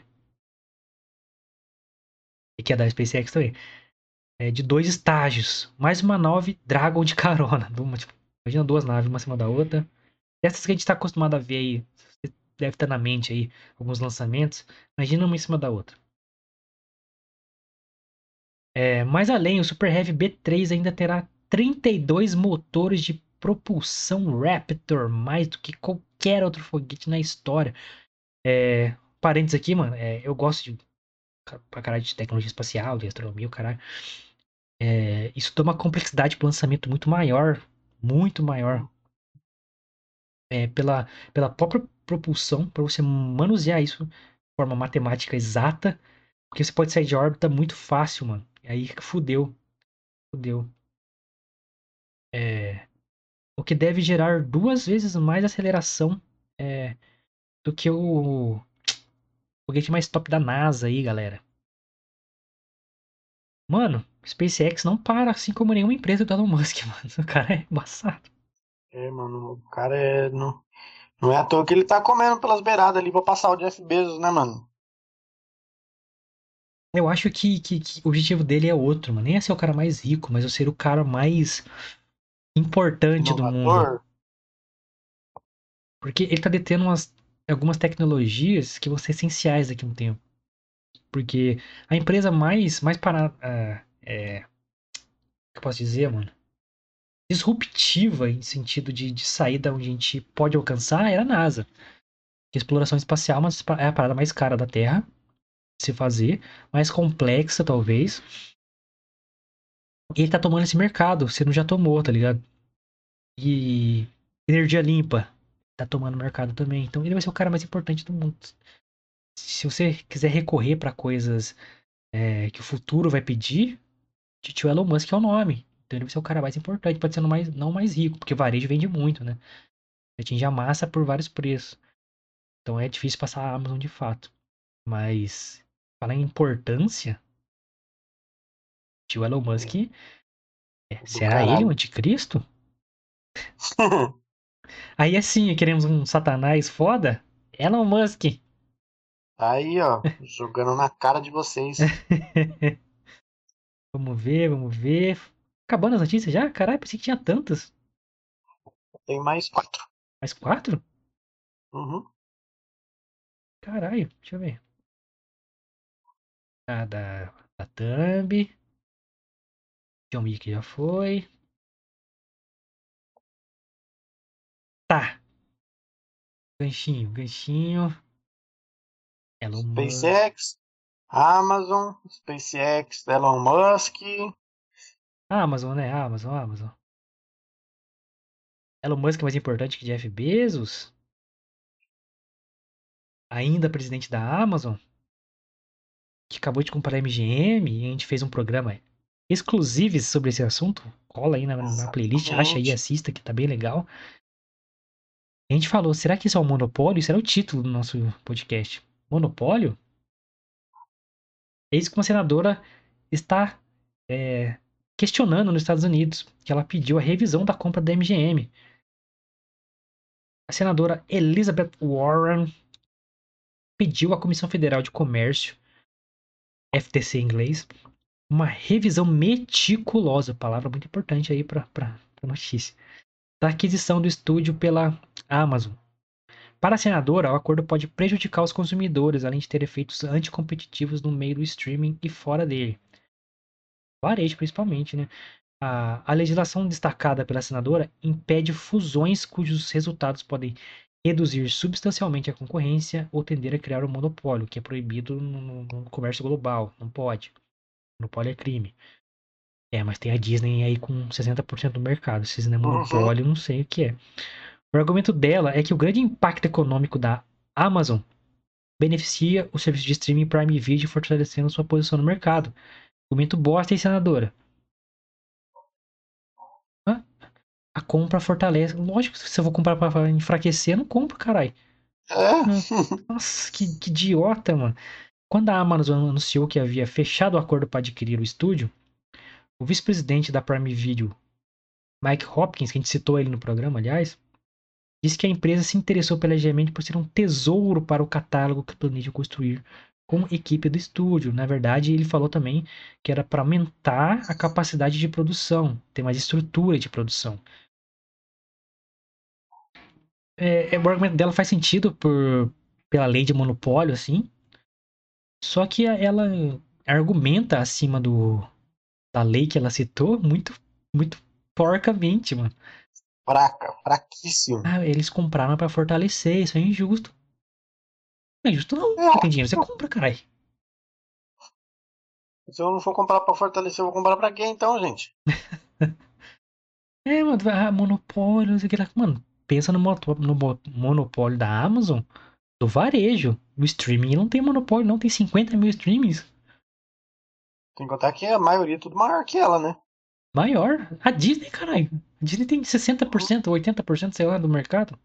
Dona de tudo. Dona da Fox, que era a segunda maior. Netflix aí, fudendo com tudo. E parece que tá querendo comprar a Paramount também. Aí fudeu. Não tem mais filme. Aí lascou, viado. Fraquinho, senadora. Deixa a Amazon aí. Deixa o Jeff Bezos aí fazer as peripécias dele. Daqui a pouco ele vai pra Marte e você fica cegado aí.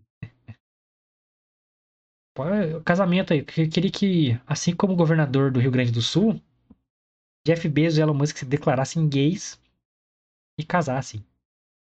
E os dois iam passar a lua de mel em Marte. Aí imagina a fusão das empresas Elon Musk com a fusão de empresas Jeff Aí Bezos. você tá maluco. Os dois homens, praticamente os dois homens mais ricos do mundo.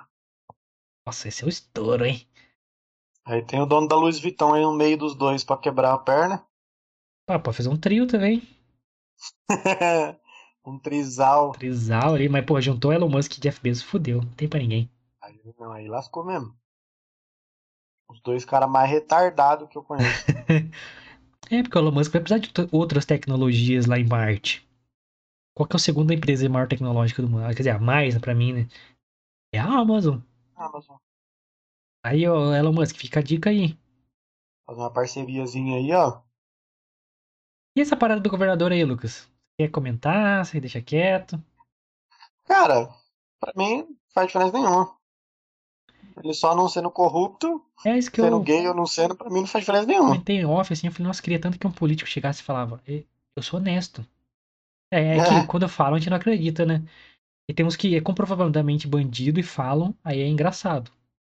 Uhum. Tipo, né, nosso querido Barba. Eu, eu posso ser sincero pra você, cara, eu é, não tenho nada contra a causa, inclusive tenho muitos amigos gays, mas eu acho que isso pode ser muito uma jogada de marketing, mano. É, é, ficou muito parecendo isso, né? Porque, mano, o cara já tá há quanto tempo no mandato dele? Um, como foi 2020 que ele ganhou? Um ano, vai. 2020 que ele começou, né, mano? Que ele- o mandato dele foi comecinho de primeiro primeiro dia de, de 2020, não foi? Não, pera aí, tô perdido. Não, foi esse ano. Foi 21. Foi esse ano, é, é. Tá, é de 2020 a 2024 o mandato dele, né? Ano que vem tem uma eleiçãozinha top. Ano que vem o nosso podcast vai estar, ó, meus Não, ele é governador, né? Então ele tá desde que. de governador. 2018. Desde 2018. Ele é governador. Não, não, mas 2018 não foi pra presidente, não é, não é Presidente e contrário? governador. Ah, tá, então é isso mesmo. Então tá, ó, pra você ver, ele tá desde 2018, ele- o mandato dele vai até o ano que vem. Desde 2018 ele está como governador. Por que que ele foi falar isso só agora, tá ligado? Um ano antes da Será eleição. que estão querendo colocar ele pra presidente, num partido de esquerda? Exatamente, já estava sendo cogitado a possibilidade dele disputar a presidência pelo PSDB, que é o partido dele. E se fortalecer a cartilha é uma estratégia aí de esquerda? Exatamente. Fica aí a reflexão pra vocês que pelo menos questionarem aí. Mas achei bem estranho. Não, tipo assim, opção sexual, gênero, qualquer porra que você quiser ser, foda-se. Seja honesto. É isso que eu espero do político. E que é É raro. aquele negócio, mano. Por exemplo, é, se colocar no lugar dos diretores aí do partidão. é, quem que tem hoje em dia pra você disputar a presidência com Bolsonaro e Lula? Então, a terceira via tá sendo muito discutida aí, né? Mas ninguém Uhum. dispara como um grande força aí. Não, então, mas do, do, do, do par- do partido, mano, PSDB, que normalmente tem sempre um lá pra disputar a presidência. Quem que tem hoje pra disputar? Não, seria nosso querido Dória, mas o Dória só dá tiro no pé, né, mano? Exatamente, então, tipo assim, os caras estão tentando ascender, né, colocar em ascensão uma outra opção além do Dória, pra ver se dá alguma coisa, tá ligado? Porque É, e um cara que é bem mais coisa, cara né? de esquerdalha, né? Então, Entendeu? Entendeu? Vacilo, né? É um cara que tem muito mais cara de esquerdalha que o Dória. O Dória é alta sociedade, Exatamente. né? Não faz a cartilha socialista ali, né? Tá no- na cartilhazinha do esquerda. Apesar dele tentar tudo pra sempre ficar bem na fita, porque ele é um marqueteiro cabuloso, né, mano? Uhum. Tanto que ele falou que até eu não, me, não sei se é real, tá? Nossa, é inútil opinião, mas eu vi uma parada assim, não, não confirmo se é real, não, não, não verifiquei. Vi de relance. Ele até apoiaria Lula ali pra ganhar do Bolsonaro. Então é um cara que atira pra todos os lados pra ficar forte. E ele foi eleito em 2018 nas costas do É, Bolsonaro. porra, Bolsonaro, camiseta e tudo. Os Uhum. debates. né? Vem, entra no YouTube aí, procura os debates da época dele contra o Márcio França aí. Ele só falava em Bolsonaro o debate inteiro. Uhum. Apesar dele realmente ter amassado o Márcio França no debate, na época, porque ele é foda no argumento, não tem jeito. Ele, ele debatendo, ele é bom realmente. Mas se mostrou né, na efetividade aí. É, falam muito de genocida, aí São Paulo mata mais que muito país. Só o estado de São Paulo. Uhum. Com a Covid-19. Pô, que gestão top, né? É. Aí a culpa é do governo federal, né? É, o dono Tá da certo. Coronavac, o, o dono da Butanvac. Cara, vocês têm duas vacinas que vocês dizem que é do estado e você mata mais que um monte de país? Só o estado? Caralho. Tem que estar vendo direitinho isso aí, hein, pessoal. É É, aquela parada que a gente sempre fala aqui no podcast, mano. Se questionem sobre as coisas que vocês escutam. E sempre. pra qualquer leigo, essa parada tá aí na internet pra todo mundo ver, mano. Todo mundo. É, e porra. Sai da bolha, mano. Sai da bolha. Fica na bolha, não. É. Faz, faz um exercício assim. Na sua rede social, provavelmente você só segue e você só vê quem você gosta. Só te seguem automaticamente pessoas que gostam do seu perfil, do que você fala. Então você só recebe elogios o dia inteiro e você só vê coisas que você gosta o dia inteiro. Então você vive nessa bolha de maravilhas, tudo que você fala. Você pode falar a maior bosta do mundo. Você não tá no mundo real, tá na sua bolha. Ninguém vai falar, tá todo mundo assim, nossa, que linda que você falou. Experimenta seguir alguém que você teoricamente odeia hoje. Uhum. Tem maturidade pra isso? Que o mundo real é isso. Você não vive só com pessoas que você gosta. Pra consumir um conteúdo que aparentemente você não gosta e que talvez te surpreenda, tá ligado? Não, aí você recebe uma crítica, é o fim do mundo. Porque você tá numa bolha onde as pessoas só te elogiam. Esse não é o mundo real, bonitinhos, amigues. Amigos. Não é o mundo real. Sai dessa bolha. Se todo mundo só te elogia, tudo que você faz é maravilhoso, sua vida é perfeita, alguma coisa tá errado. Tá numa bolha. O mundo real não é assim, velho. O mundo real é foda, pessoal. É. Welcome to the jungle. Sai da bolha. Faz esse exercício. Uma pessoa só que você não gosta. Se é petista, experimenta seguir um deputado, nem Bolsonaro, um deputado que apoia Bolsonaro. Só isso. deputado da bancada da bala aí, pra... Só isso. só pesquisa aí, É. né? É, deputado, bancada da bala. o contrário também. Você é bolsonarista, fanático, os dois estão errados, tá? Eu não quero que todo mundo se foda. Os dois são otários. Experimenta seguir uma Manuela Dávila, Guilherme Não, ela, pelo Boulos. Boulos até vai, mas Manuela Dávila. Ah, experimenta, só pra você qual- sair da bolha. sei quais- O pior é que eu sigo eles, mano. Eu sigo, eu sou esses caras tipo assim. Eu sigo, eu sigo esses caras tudo, mano. Aí, tipo assim, Então, uma semaninha, tenta. Sete dias. inclusive, por aguenta. exemplo, ó.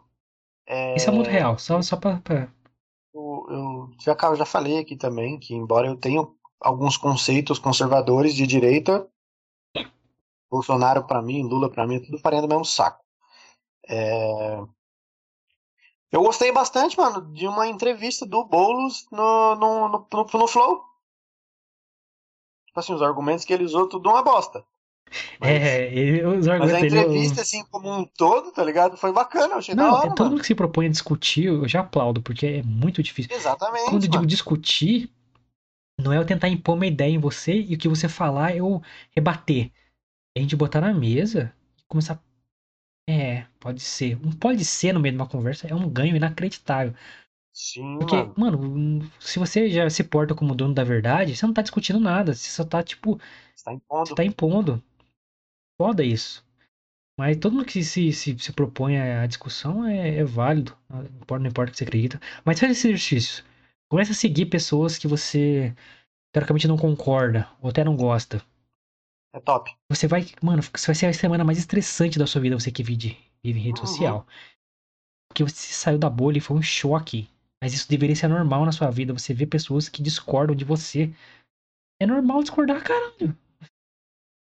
Você não. A sua ideia. Se você acha que sua ideia é a única certa no mundo, porque todo mundo tá te elogiando, etc e tal. Esse é um princípio de um ditador. Você quer ter o princípio de um ditador? Eu não quero. Não, né? Tem não. Por isso que eu e o Lucas sempre a gente fala, é, e sempre vamos repetir. A gente entra aqui pra estar errado. A gente acredita nas paradas que a gente fala. Mas se alguém falar que eu tô errado, vamos discutir, vamos, vamos tentar evoluir então. Também. Se eu tô errado, eu quero muito corrigir as paradas que eu tô errado.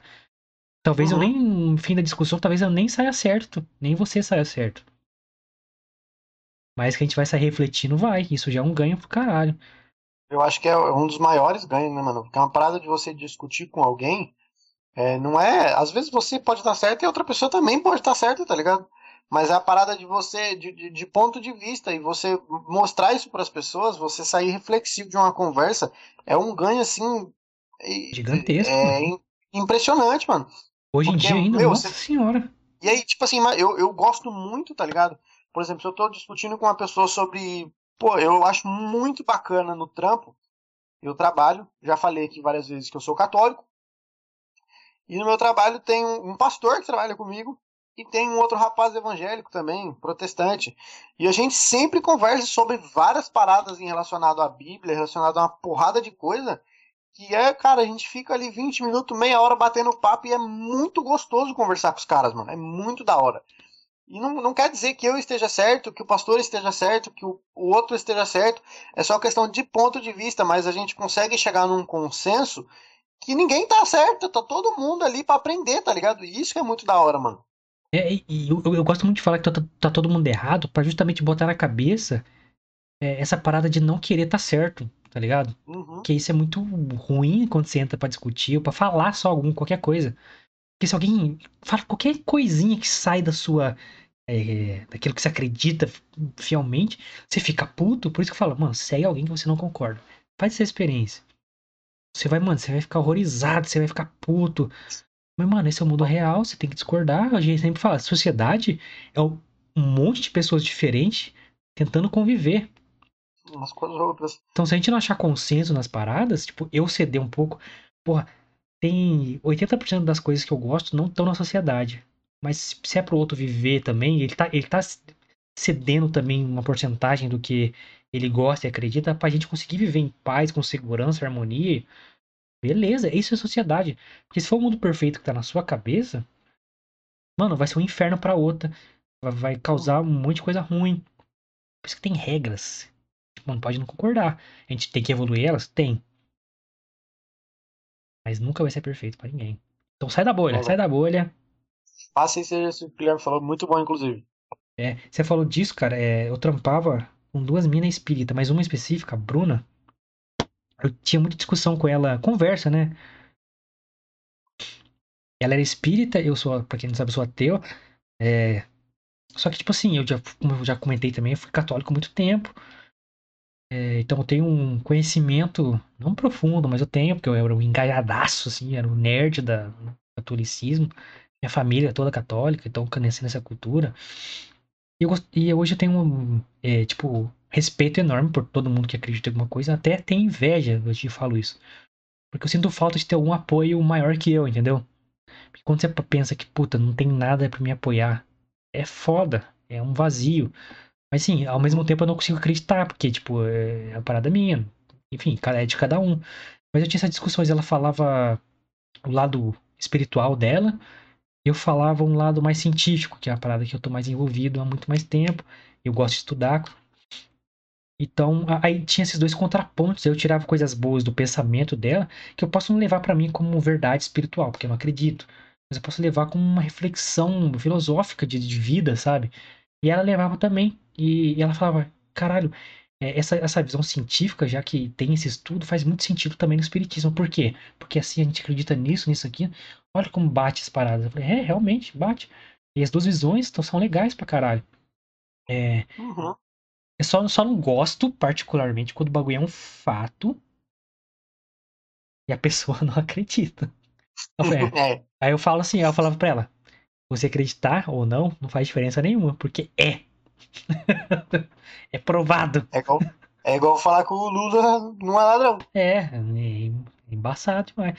Aí tanto ela, é, marketing né, digital, ela fazia a parada mais técnica dos leads ali, ela fazia, é, gerenciava a ferramenta de automação e eu os conteúdos. Então a gente fazia estratégia juntos, eu fazia estratégia de conteúdo e ela automatização. Aí ela sempre falava assim, que ela fazia os analytics, né? Quando ela tá com- dando com dados, contra fatos, não argumentos, contra números, não argumentos. Aí, 10 minutos depois, ela vinha falar: que signo você é, Gui? Você tava falando de fatos agora há pouco, agora você tá me perguntando qual que é meu signo.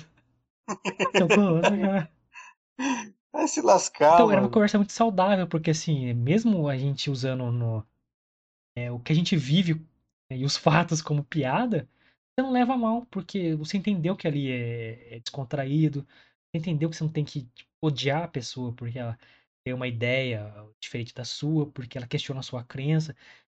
Eu, eu brinquei aqui, mas se, se eu, se eu vim com um fato pra você e falar, então, é Dom e Eva, estranho, né? Então, a evolução é provada e tal.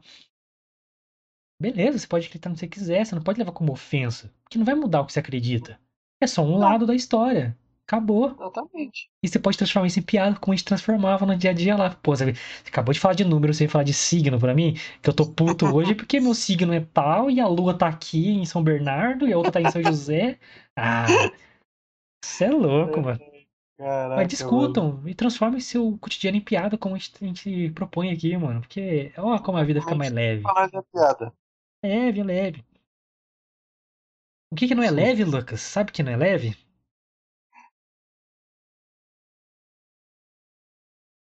É o passado do nosso querido presidente da CPI, o Maraziz. Não, eu já ia fazer um gancho diferente. Tudo pra nós é piada, igual esses caras aí, ó. Presidente de CPI. Também leva tudo na piada, não é possível. Ele também é muito É, piadista. mano. Ai, caralho. O que deveria ser exemplo de moralismo, de ética e de conduta social, o presidente da CPI. Está sendo, né? O que quer, quer ser quer lá, ser o junto com de Renan. Calheiros. Eu não sei qual dos dois que é pior. Os dois bastiões do- da ética no Brasil, da, da honestidade, Omar Aziz e Renan Calheiros. Omar Aziz é acusado de corrupção durante sessão da CPI. Mas aguenta aí que o bagulho fica bem mais obscuro. Porque não é essa acusação é só a ponta do iceberg do Kita da galera. Ele foi acusado nessa última terça-feira, dia 29 dessa semana, pelo deputado Fausto Júnior. O deputado estadual Fausto Júnior disse na frente do senador que Omar Aziz poderia ter sido indiciado pela CPI da Assembleia Amazonense, que apurou no ano passado, recente pra caralho, suspeitas de corrupção na área da saúde no, no estado entre 2011 e 2020. Lembrando que teve um escândalo de corrupção também é, no Brasil em si, na gestão PT, é que desviou cerca de 250 a 300 milhões da saúde, mas ele não é genocida. O deputado que foi relator da CPI amazonense também fez referência à Operação Maus Caminhos, que foi onde os podres foi revelado aí, que teve um desdobramento que investigou Aziz e sua família em 2019. O deputado amazonense também afirmou que Aziz e sua família são suspeitos de desviar, como falei, 260 milhões. Pouquinha coisa, né? Pouca coisa. Pra você ter uma ideia, são. ó, cerca de 7 MGMs. Não bastando, não bastando esses fatos, em 2005, olha, olha a parada, mano. Isso não sou eu que tô falando, isso saiu em notícias, fontes Gazeta do Povo e Jovem Pan. Peguei de fontes, vocês podem precisar aí. Em 2005, ele foi acusado de envolvimento com exploração sexual infantil. Ei, Relator da CPI, hein? Não, o Aziz é o presidente, né? presidente da CPI. Presidente da CPI, hein, pessoal? Prestem atenção aí. Preste atenção, você que tá comemorando as patadinhas que ele dá em cima de médica, só porque não é do partidinho do lado que ele quer que seja certo. Esse é o bastião da moral que você tá comemorando quando passa no Jornal Nacional. Certo? Fique bem claro. Ele foi absolvido por um voto. No período, houve uma movimentação da bancada de alguns parlamentares para protegê-lo de acusação de pedofilia. Esse é o presidente da CPI, a maior processo de investigação no meio da pandemia. É, porra, que credibilidade, não? Lembrando que o relator é Renan Calheiros, que não precisa de notícia pra falar o que esse cara é. Né? É, eu já ia falar isso agora. Falei, mano, eu prefiro, eu, com uma bancada dessa, meus amigos, eu, olha, vou falar pra você, viu? Ficar difícil. Fica complicado essa CPI, bicho. E aí, e aí, Luquita? Esse passado gostoso aí do Omar Aziz. Ah, não tá aqui na, na, na pautinha aqui, no texto que eu fiz para trazer para vocês. Mas a querida esposa dele chegou a ser presa também. Pesquisem aí. Então, uma família boa, um, né? População família, é a famosa, famosa família. Como é que o, o os caras falam, né? Família tradicional brasileira família aí, ó. Tradicional Essa brasileira. família tradicional brasileira aí, ó. Gente, lembrando que é, não são palavras nossas, são notícias que estamos avaliando e comentando. É, e como tudo que envolve política é uma cara. Quando tem essa passada de pano, né? Como diz a notícia aqui. A gente sabe, né, Lucas, que. Da hora que a vida desses caras, mano, é igual merda, né, mano? Quanto mais você, você mexe, mais fede, Nossa. mais foda fica, Não, e não é um né, bagulho escondido. É, tá tipo assim, Escancarado. né? qualquer pessoa pode ver. E estão comemorando que esse cara, junto com o Renan Calheiros, são salvadores né, da, da justiça brasileira, esse genocídio que está Bons acontecendo. Lucas. Ai, meu Deus do céu, cara. Caralho. Por isso que a gente fala, galera. é, mano, infelizmente, muita gente não acredita em tudo que vê, cara. As pessoas não, pes- não pesquisam, as pessoas não têm o hábito de, de ir atrás de certas coisas a fundo, porque tem coisa que você luta, você não sabe nem por quem você tá lutando, mano. Só ecoou o grito, mas você nem sabe onde veio. É, tá ligado? Então, mano, se questionem, tá ligado? Mano, vai atrás, velho. Tipo assim, sabe? Ah, ah, ô, ano que vem aí vai ter eleição. Você vai ver o quanto que a gente vai falar de política no ano que vem, Nossa mano. senhora. Cara, você vai votar num cara, pesquisa, mano, o que, que esse cara já fez da vida, tá ligado? É, lem- Se o cara já respondeu o processo, se o cara sabe, pesquisa, mano. é e, e- engra- mano, foda uma galera só por causa da cartilha política, né? Cegamente, os ídolos políticos. Para de ter ídolo político. Para, para. Já começa por aí, né? É, é. Pelo amor de Deus, esse horário, essa altura do campeonato. é. É, presidente da CPI encurrala não sei quem. Essa narrativa da- dos jornais do consórcio, né? Encurrala não Uhum. sei quem. Não encurrala, não. Ele foi grosso, ele foi um Estúpido, estúpido. arrogante. Tanto que sendo processado aí pela, pela Nise, pela médica, que foi ridicularizada lá, sem motivo Tá algum. certíssima, mano. Tem que processar e detalhe, mesmo. e detalhe, justamente a galera que, que, que, que, Que é ofendidinha por felizão, tudo. Que fica felizão com essa parada é a galera que fica ofendidinha por tudo, que luta contra o machismo, mas quando tá na CPI pode. Pode. O cara falar do falou você, pode, você não tá concordar com eles, nossa, não tem crime. Pode fazer o que você quiser. Porque se rouba o país e você é herói. Porque essa notícia é é suspeita de, de desvio. Suspeita não, foi desviado, então querendo saber quem foi. Nosso querido Omar Aziz era um dos investigados, ou suspeitos. Só no Amazonas. Imagina no Brasil todo naquela época. Não, e detalhe, deixa eu falar baixinho pra você, só você ouvir. No governo PT. não, e detalhe, você viu que falou aí desvio e suspeita de corrupção amazonense de 2011 a 2020. 2020, ano passado. Ano passado já estávamos em pandemia. Todo mundo viu o que aconteceu no Amazonas durante a pandemia. Hospitais de campanha que não tiveram um paciente. Ô, galerinha, são vocês estão foda, mano. que estão lá como presidente de CPI achando que vão salvar o mundo. ninguém aqui, já deixando claro que ninguém aqui tá defendendo o Bolsonaro. A gente só tá falando que presidente do CPI não tem moral nenhuma para investigar quem quer que seja. Nossa, nenhuma. E esses bagulho de, de, de escândalo aí de que ele é investigado. Parada mais forte ainda do que desvio de dinheiro, que é mexer com vida de criança. A gente não, tá na notícia, galera. Não tô falando que é verdade, que não é, mas. Lucas, tem pena de pato.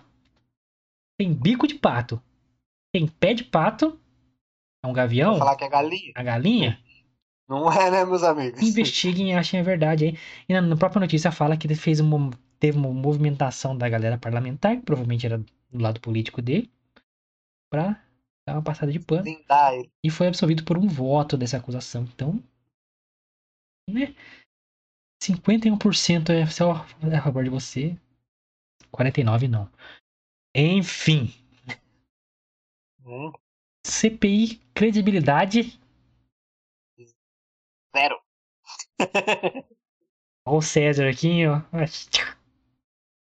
Rapaz, eu, eu fiquei chocado quando vi essa parada aí. Eu sabia que o Mar Aziz é, digamos, não era do meu feitio, É, não, não fazia muito meu gosto também, não. mas Renan Calheiros muito menos, né? Renan Calheiros não... Ah, eu vou falar pra você, se eu juntar os dois, não dá um, viado. Nossa senhora, mano. Os batutinhos da CPI aí. É. Deixa eu ver qual que eu vou agora. Você quer que eu dou a bizarra primeiro? Você quer que eu dá a Thumb por último? Deixa dar thumb por último, já dá essa bizarrona aí. Tá, galera, notícia bizarra antecipada então. Geralmente fica por último, mas como hoje não tem fotinha bizarra, só um fato curioso mesmo que eu dei risada demais. Galera da luta aí, das causas aí, tamo junto, mas só uma notícia que saiu mesmo e que a gente achou interessante, tá? Engraçado pra caramba. É, vem, vem de graça não. Com dois meses de casamento, eu saí já. Dois meses de casamento, homem vai, vai à justiça depois de descobrir que esposa é transexual. Dois meses depois de casar em Kanpur, Uttar Pradesh, na Índia, um homem decidiu ir à justiça contra a esposa. O motivo? Ele descobriu que ela era transexual. O indiano está processando também os sogros. Só falta falar que ele vai sofrer o golpe da barriga. Caralho, mano. Acusado de atraí-lo para uma farsa conjugal. Farsa entre aspas. Que o amor vence sempre, né, galerinha? A cartilha aí. O mediador do casamento arranjado também é citado no processo, disse a polícia. O homem que não teve a identidade revelada, coitado, né? tá- Casou-se em 28 de abril, em uma cerimônia. Dia do meu aniversário, hein, viado? Cuidado, hein, Lucas? Puta que Você pariu. pegou alguém no seu aniversário? Não. Ufa. Em uma cerimônia tradicional da Índia, lá, com- por lá, ó, geralmente os casamentos têm bastante eh, pompa, né? Essa parada de você Uhum. ter os dotes, né, pra casar. Ter oferecer pro marido tal. Uma parada bem machista lá. Mas é a cultura deles, né? Não tô justificando nada de novo. Tem que ficar, mano, explicando tudo, né? Foda. É. É. Que, mano, nosso canal tá pequeno. A gente já recebe hate de fanboy, dessas porra assim. Não, Uhum. no cu, deixa nós em paz, mano. É. Toda porra. A, a verdade veio à tona quando ele finalmente tentou consumar o casamento. Vocês que defendem casamento, é, sexo após só depois do casamento aí. Ai, caramba. Após o choque, a esposa foi levada ao consultório de um ginecologista da cidade. Constatou que ela se tratava de transgênero. Contou a reportagem do site india.com. Um bom nome, aliás, india.com. Segundo o processo, a esposa vinha evitando sexualmente o marido, alegando se sentir desconfortável estar, e estar com problemas de saúde. Com o passar dos dias, o, o homem começou a suspeitar que algo estava errado. O pau batendo na testa, né, mano? O Cara, é foda. Até que veio a revelação. A investigação do caso está em andamento, disse o inspetor Luquita. Já imaginou ter uma surpresa dessa? Nossa, tá maluco, cara. Tá doido. Caralho, mano. Ah, mano, não, não tem condição, cara. Imagina que brisa. Nossa, gente, vocês têm que ser honestos, velho. Com todo respeito a vocês que escolhem, uma escolha bem difícil, aliás, né, mano? Como diz Dave Chappelle, assim, mano, eu não entendo é, esse lado, tal, das pessoas e tal, mas eu respeito pra caralho, eles têm direito a tudo e tal, porque eu acredito muito no que eles pensam. Porque você ter coragem de arrancar o pau já é toda a resposta que eu preciso. Não, beleza, eu acredito em você. A piada do Dave Chappelle, do stand-up americano, tá, galera? Ah, Tô-. Mas sejam honestos, né? Eu, particularmente, eu sou hétero. Como diz o Fiuk, me desculpe por ser hétero. Só, caralho, não quero transar com uma, casar com uma trans, não é minha praia, mano. Não, não, curto, né, mano? Paciência, ué. Espero nunca ter essa surpresa, Lucas. Eu também espero. Já teve uma, uma experiência assim, Lucas? Graças a Deus, não. Espero nunca ter, nada contra. Já, já, eu já conheci transexuais, cara, porque é, eu trabalhava de segurança em balada, né, mano? E já trabalhei em balada gay. Então ia muito transexuais, transgêneros, travestis, é, enfim. E não nunca tive problema nenhum. Mas não é minha praia, mas, né?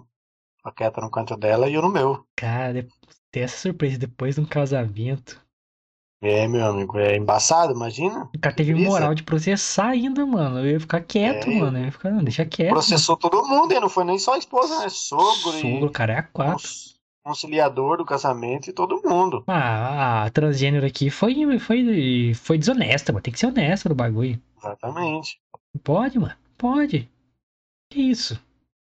Meus amigos, tem que ser honesto. Honestidade acima de tudo, viu, pessoal? Valeu, falou. Vamos lá. Então, notícia. Descobre que sua mulher, na verdade, não era aquilo que você achava que era. Estão mentindo pra você. Caralho, esse gancho vai ser difícil, hein?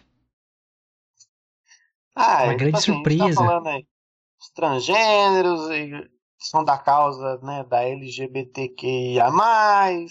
É, e outra causa aí que, que criou polêmica aí foi a da camisa 24 na seleção brasileira. Vamos lá. Vou dar uma rota aqui. Juiz dá 48 horas para a CBF explicar falta do número 24 na seleção brasileira. A justiça determinou nesta quarta-feira, último dia 30, que a CBF explique em até 48 horas a ausência do número 24 nas camisas usadas pelos jogadores da seleção brasileira nos jogos da Copa América. Lembrando que isso só saiu porque de repente a Copa América é do SBT. Se fosse da Globo, ninguém ia questionar essa parada aí. Isso é Tanto que nunca questionaram, fato. né, mano? Isso é fato.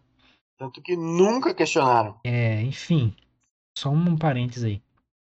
A decisão do juiz Ricardo Seifer, da décima vara civil do TJ Rio de Janeiro, impõe multa diária de 800 reais em caso de descumprimento. Que não é nada para a CBF, né? Reportagem da UOL mostrou que a seleção brasileira é a única equipe da Copa América que não tem nenhum jogador inscrito com o número 24. A ação foi movida. O texto é longo, mas é importante a gente ler, tá, galera?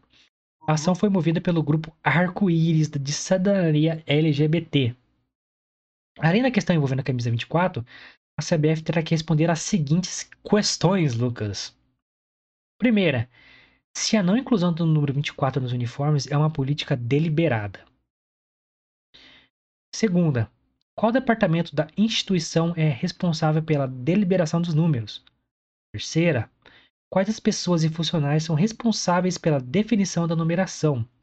Quarta, se existe alguma orientação da FIFA ou da Comebol sobre o registro de atletas com a camisa 24. Essa quarta é a mais absurda de todas. No processo, o grupo afirma que, abre aspas, o fato da numeração da seleção brasileira pular o número 24, considerando a conotação histórico-cultural que volta a esse número de associação aos gays, deve ser entendido como uma clara ofensa à comunidade LGBTI+, e como atitude homofóbica, fecha aspas. Isso é uma interpretação muito bizarra deles, mas beleza. O juiz escreveu que a adoção da medida é importante dada a popularidade do futebol, abre aspas, esporte que ainda se insere nessa tradição masculina. Da mesma forma, tem se mostrado cada vez com maior clareza o importante papel que a adoção de medidas afirmativas no âmbito das práticas esportivas exercem para o incremento dessa luta, com ênfase para aqueles esportes tradicionalmente considerados do universo masculino, afirmou. O magistrado também descreveu que a luta da comunidade LGBTQI+, QIA+, pelo fim da discriminação e com reconhecimento do seu direito a uma convivência plena na sociedade é amplamente conhecida.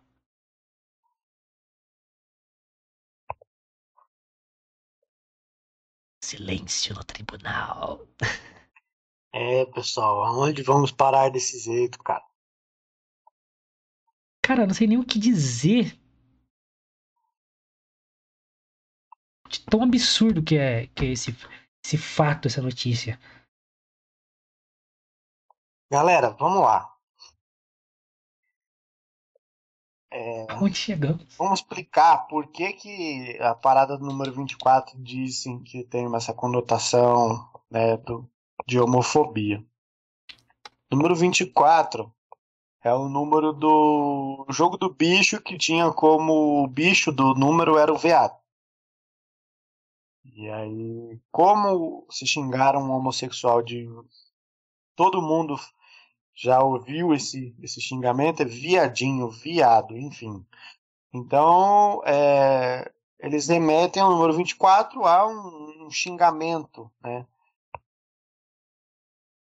E, cara, é ridículo um, um cara, um, um magistrado pedir para um, um, uma entidade esportiva explicar por que, que não tem o número 24. Eu vejo muito a parada que o Morgan Freeman falou numa entrevista sobre o racismo, tá ligado? De, de novo a gente fala, galera, a gente é a favor de todo tipo de, de, de, de pessoa expressar tudo o que quiser, tá ligado? A gente não é contra nenhum tipo de pessoa. Mas o Morgan Freeman falou uma coisa numa, numa entrevista que, cara, você só fala, só, só tem racismo porque se fala de racismo, mano. Se não tem o número 24 e as pessoas querem obrigar alguém a usar o número 24, porque segundo elas, elas entendem como uma descriminalização da. da Homofobia, da, mano. Sabe, tipo assim, mano, não tem nada a ver, mano, nada a ver. Pra começo de conversa, até onde eu sei, parece que é o jogador que escolhe a numeração que ele quer, que ele quer vestir. Não, é, é, é uma. É uma invasão é de uma parada que você não conhece. A gente fala assim, mas você não conhece. Você só pega um trecho de um contexto inteiro e você se ofende. Essa é a parada. Sim. Então, essa galera provavelmente não gosta de futebol, não assiste futebol, não entende futebol. Para quem entende futebol, para quem ama futebol como eu, sabe que o número de um atleta é muito atrelado à história dele. Sim. Não importa, às vezes ele começou no time com aquela camisa, às vezes é uma data importante para ele, às vezes é por causa do pai dele, por causa de um filho dele, é porque ele deu sorte com aquela camiseta, então cada um tem a sua camisa de estimação, digamos assim. É. Uhum. Eu tenho certeza que em nenhum momento o cara falou, não, uso 24, porque coisa de gay, isso, é, isso é uma interpretação do cara que pegou um trecho de, mano, alguém falou, oh, não tem camiseta 24 na seleção. Que homofobia, não sei o que lá. Tanto que essa questão, uma das questões aqui que eles pedem que sejam respondida é, é, é, é, é uma prova para mim de que eles não estão completamente fora da realidade. Quarta questão aqui. Se existe alguma orientação da FIFA ou Comebol sobre registros de atleta com camisa 24? Por que, que tem que ter camisa 24? Por que, que tem que ter camisa 1? Por que, que tem que ter camisa 2? Não tem que ter. É o jogador que escolhe, mano. Vocês estão... acharam um, um número lá para achar que isso é homofobia? Lacrou, hein? Não, é, não tem nem o que falar, tá ligado? É, é não tem sentido o que vocês estão falando. Não tem sentido. Não tem. Não tem embasamento, não tem nada.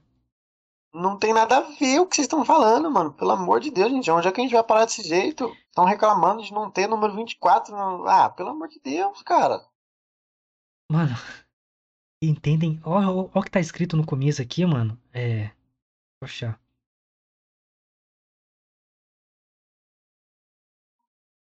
Ah, caralho.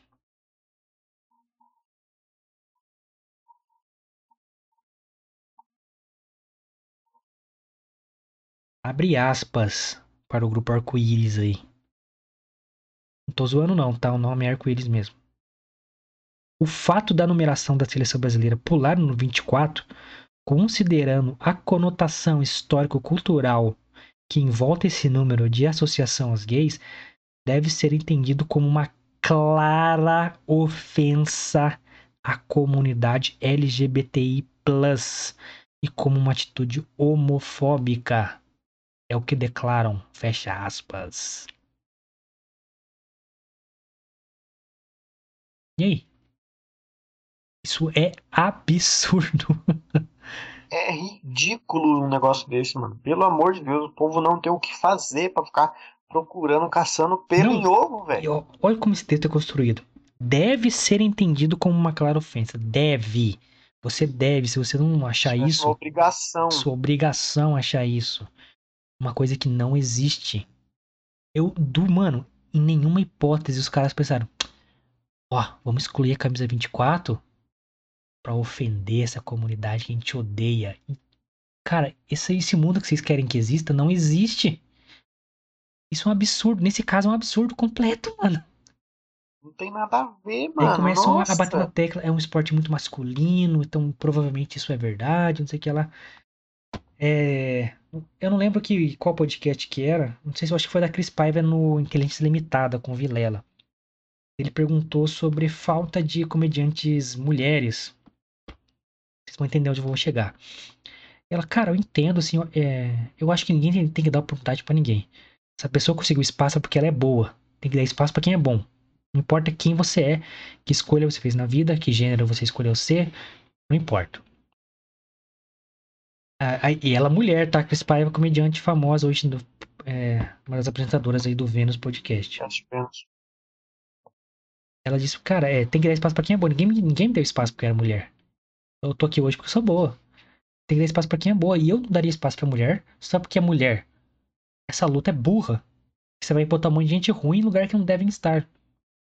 É pior pra causa de inclusão você botar gente ruim lá pra representar de forma porca a causa.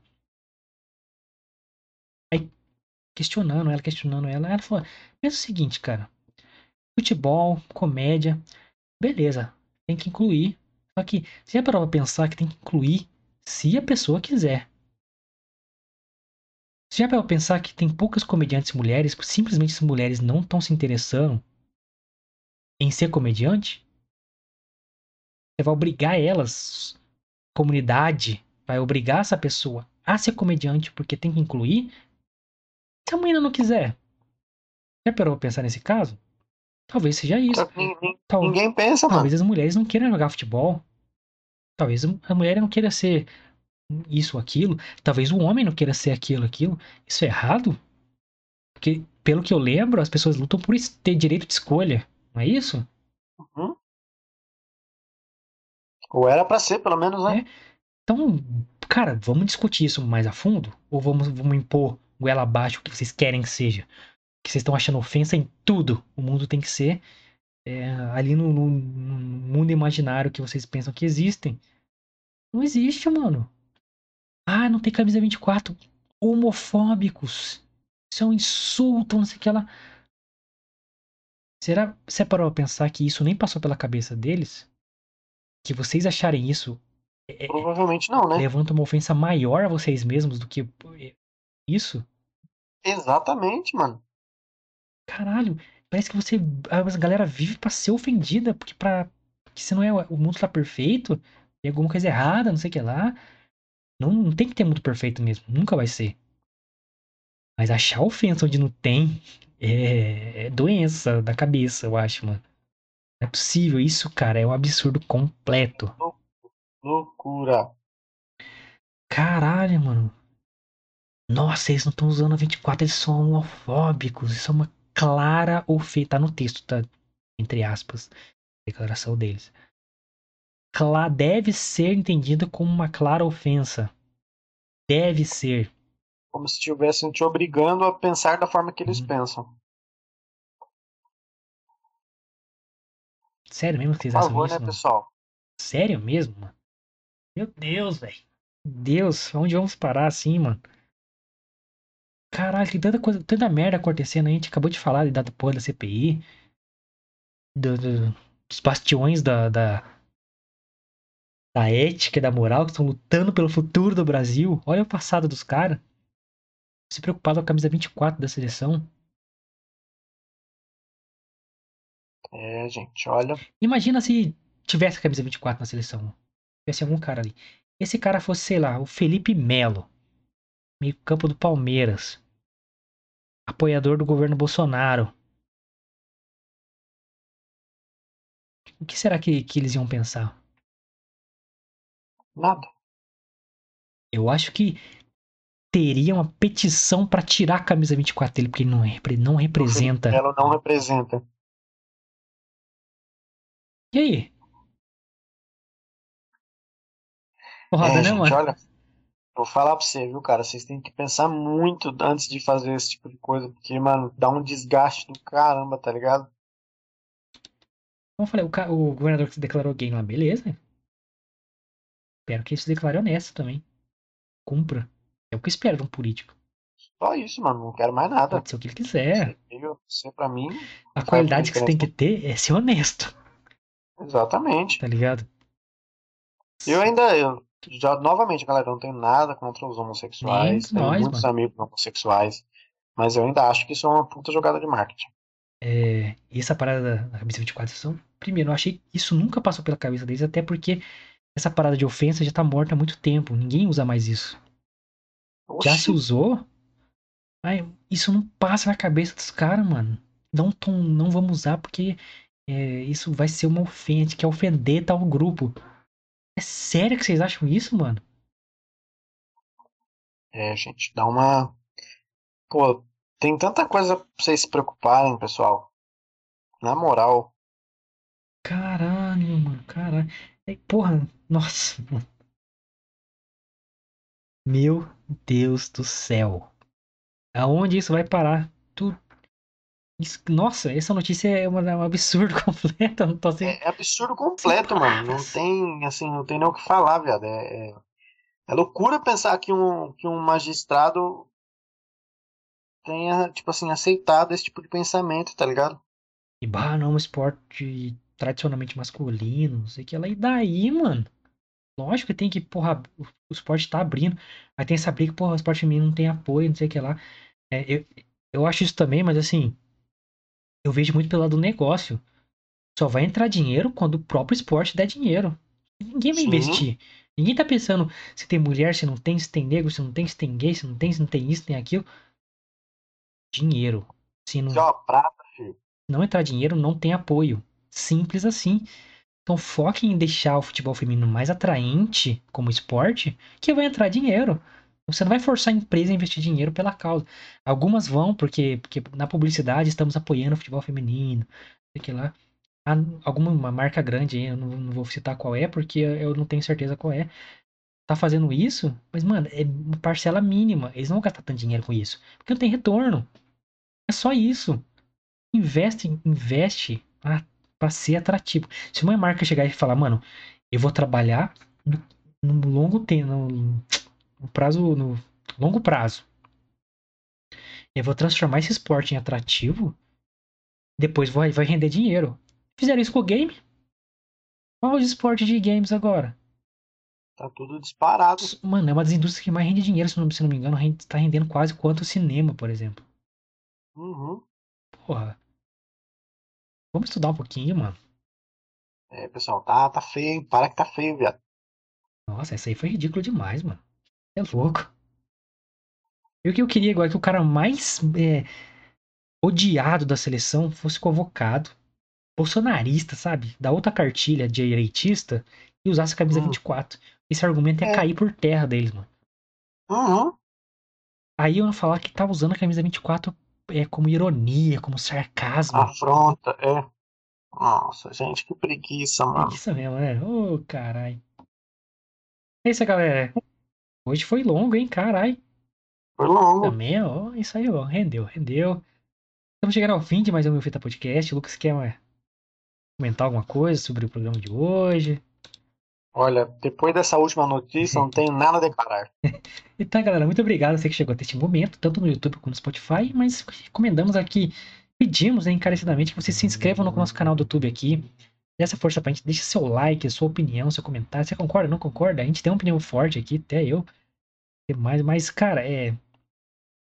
Tem que dar, realmente, tem, tem que discutir, eu não tô falando que eu tô certo, eu tô errado, mas tá na mesa pra discussão, pra gente discutir, é, agora, se eu falar que eu e o Lucas somos isso ou aquilo, aí já na discussão, aí está impondo a sua, sua ideia sobre a gente. E não é isso que a gente quer. A gente quer abrir a discussão. Sermos pessoas melhores. Se inscreve no canal, deixe sua opinião então pra gente debater. Traga sua opinião forte também. Não importa que lado você seja, você é muito bem-vindo aqui. Não importa que escolha gênero. Não importa que, quem você é, você é bem-vindo aqui sim. Todos vocês. Menos você que é petista. Mentira. Petista também é bem-vindo. Chega aí, petista. Bora, vamos trocar uma ideia aí. Eu quero entender o porquê você apoia ainda o PT. É, eu quero entender. É, cara, é bacana a gente conversar. Eu, eu, tipo assim, se você apoia o Lula, não vem. Mentira, pode vir também. Pode vir também, eu quero entender o que acontece com essa cabecinha sua aí. Você escreve Exatamente. aí, vem xingar a gente. Porque ficar feliz, cara. Você pode vir xingar, mas eu quero conversar com você. Porque vai que eu tento fazer você entender um pouco o meu ponto de vista e você faz a gente, a gente entender o seu, a gente sai com a terceira ideia dessa conversa que vai ser bom para nós dois. Olha aí. Exato. O foco é esse, o foco é o golpe. Exatamente. Vamos, vamos crescer juntos. Sozinhos não somos ninguém. Então, que bom que você é diferente da gente, porque é assim que a gente cresce, certo? Exatamente. Inscreva no canal então, desce a moral para nós aqui. Queremos pessoas diferentes neste canal. Essa é a nossa intenção, por isso que a gente dá uma provocadinha também. Pra instigar Exato. você. A, a, força do ódio é sempre boa. Mas depois uhum. a gente vai transformar o ódio em amor. Olha, poeta ele hoje, pessoal. Mas escreve aí, dessa força pra nós e siga nossas redes sociais, né, Lucas? Siga as nossas redes sociais do Milfita Podcast. Estamos no Twitter e no Instagram, arroba MilfitaPDC. As minhas redes sociais é Twitter e Instagram também, arroba Lucas Mignone com dois is no final. E o Guilherme é a mesma coisa, arroba Guimilfita. Estamos todos lá prontíssimo. Se você tem vergonha de falar sua opinião no chat pra gente aí também, tudo bem, ok. A gente gosta, a gente quer que você fale. Mas se você tem vergonha, pode mandar para as nossas redes sociais também, as redes sociais do Meu Fita Podcast, pode mandar. Se quiser escrever nos comentários aí, tem vergonha de aparecer ao vivo, se quiser escrever nos comentários depois do vídeo, pode escrever também, a gente vai responder. Então, cara, a gente quer ouvir você, a gente quer ouvir sua opinião, a gente quer debater com você. Então, arrume qualquer forma de você encontrar, se sentir à vontade para falar com a gente, para expor sua opinião para a gente, vai ser muito bem-vindo, beleza? Com toda certeza, segue a gente aí. É, a, gente, a gente, repetindo, a gente dá essa provocada mesmo, tá, galera? Mas, como a gente falou, nosso intuito principal daqui, mano, é rir de tudo. Mas como a gente quer atrair pessoas diferentes pra gente discutir, porque é sempre mais é, proveitoso. proveitoso, rico a conversa, quando a gente conversa com pessoas diferentes da gente. Então, é, são muito bem-vindos e sua opinião vai ser muito valiosa aqui. A gente vai expor elas, se você permitir, lógico. E no fim a gente quer dar risada junto, demorou? Vamos parar de levar o mundo um pouco a sério. Vamos deixar o futebol ser futebol, vamos, vamos rir, vamos rir.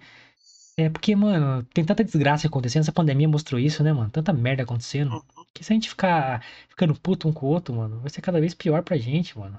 É, vamos, né, relevar muitas coisas, vamos dar risada do que e tentar ver as coisas realmente sérias que estão acontecendo e tentar se unir, né? Mesmo que seja com a força Você do ódio. É muito bem-vindo aqui. Exato, vamos, vamos unir as pessoas diferentes. Se você se unir com as pessoas iguais a você, tá na bolha. Vamos ser diferente e unir pessoas diferentes. Aí sim a gente vai começar a crescer como sociedade, mano. Exatamente. Demorou? É nóis, mano. Eu gostei Valeu, dessa ideia. Rapaz. Espero que vocês entendam também. E colhem com nós aí discutir e dar risada. Dar risada. Porque essa é a vida, mano. Vida sem risada não é vida. Não é. É nóis, mano. Semana que vem tamo de volta, segundão, 9 horas da noite. Valeu.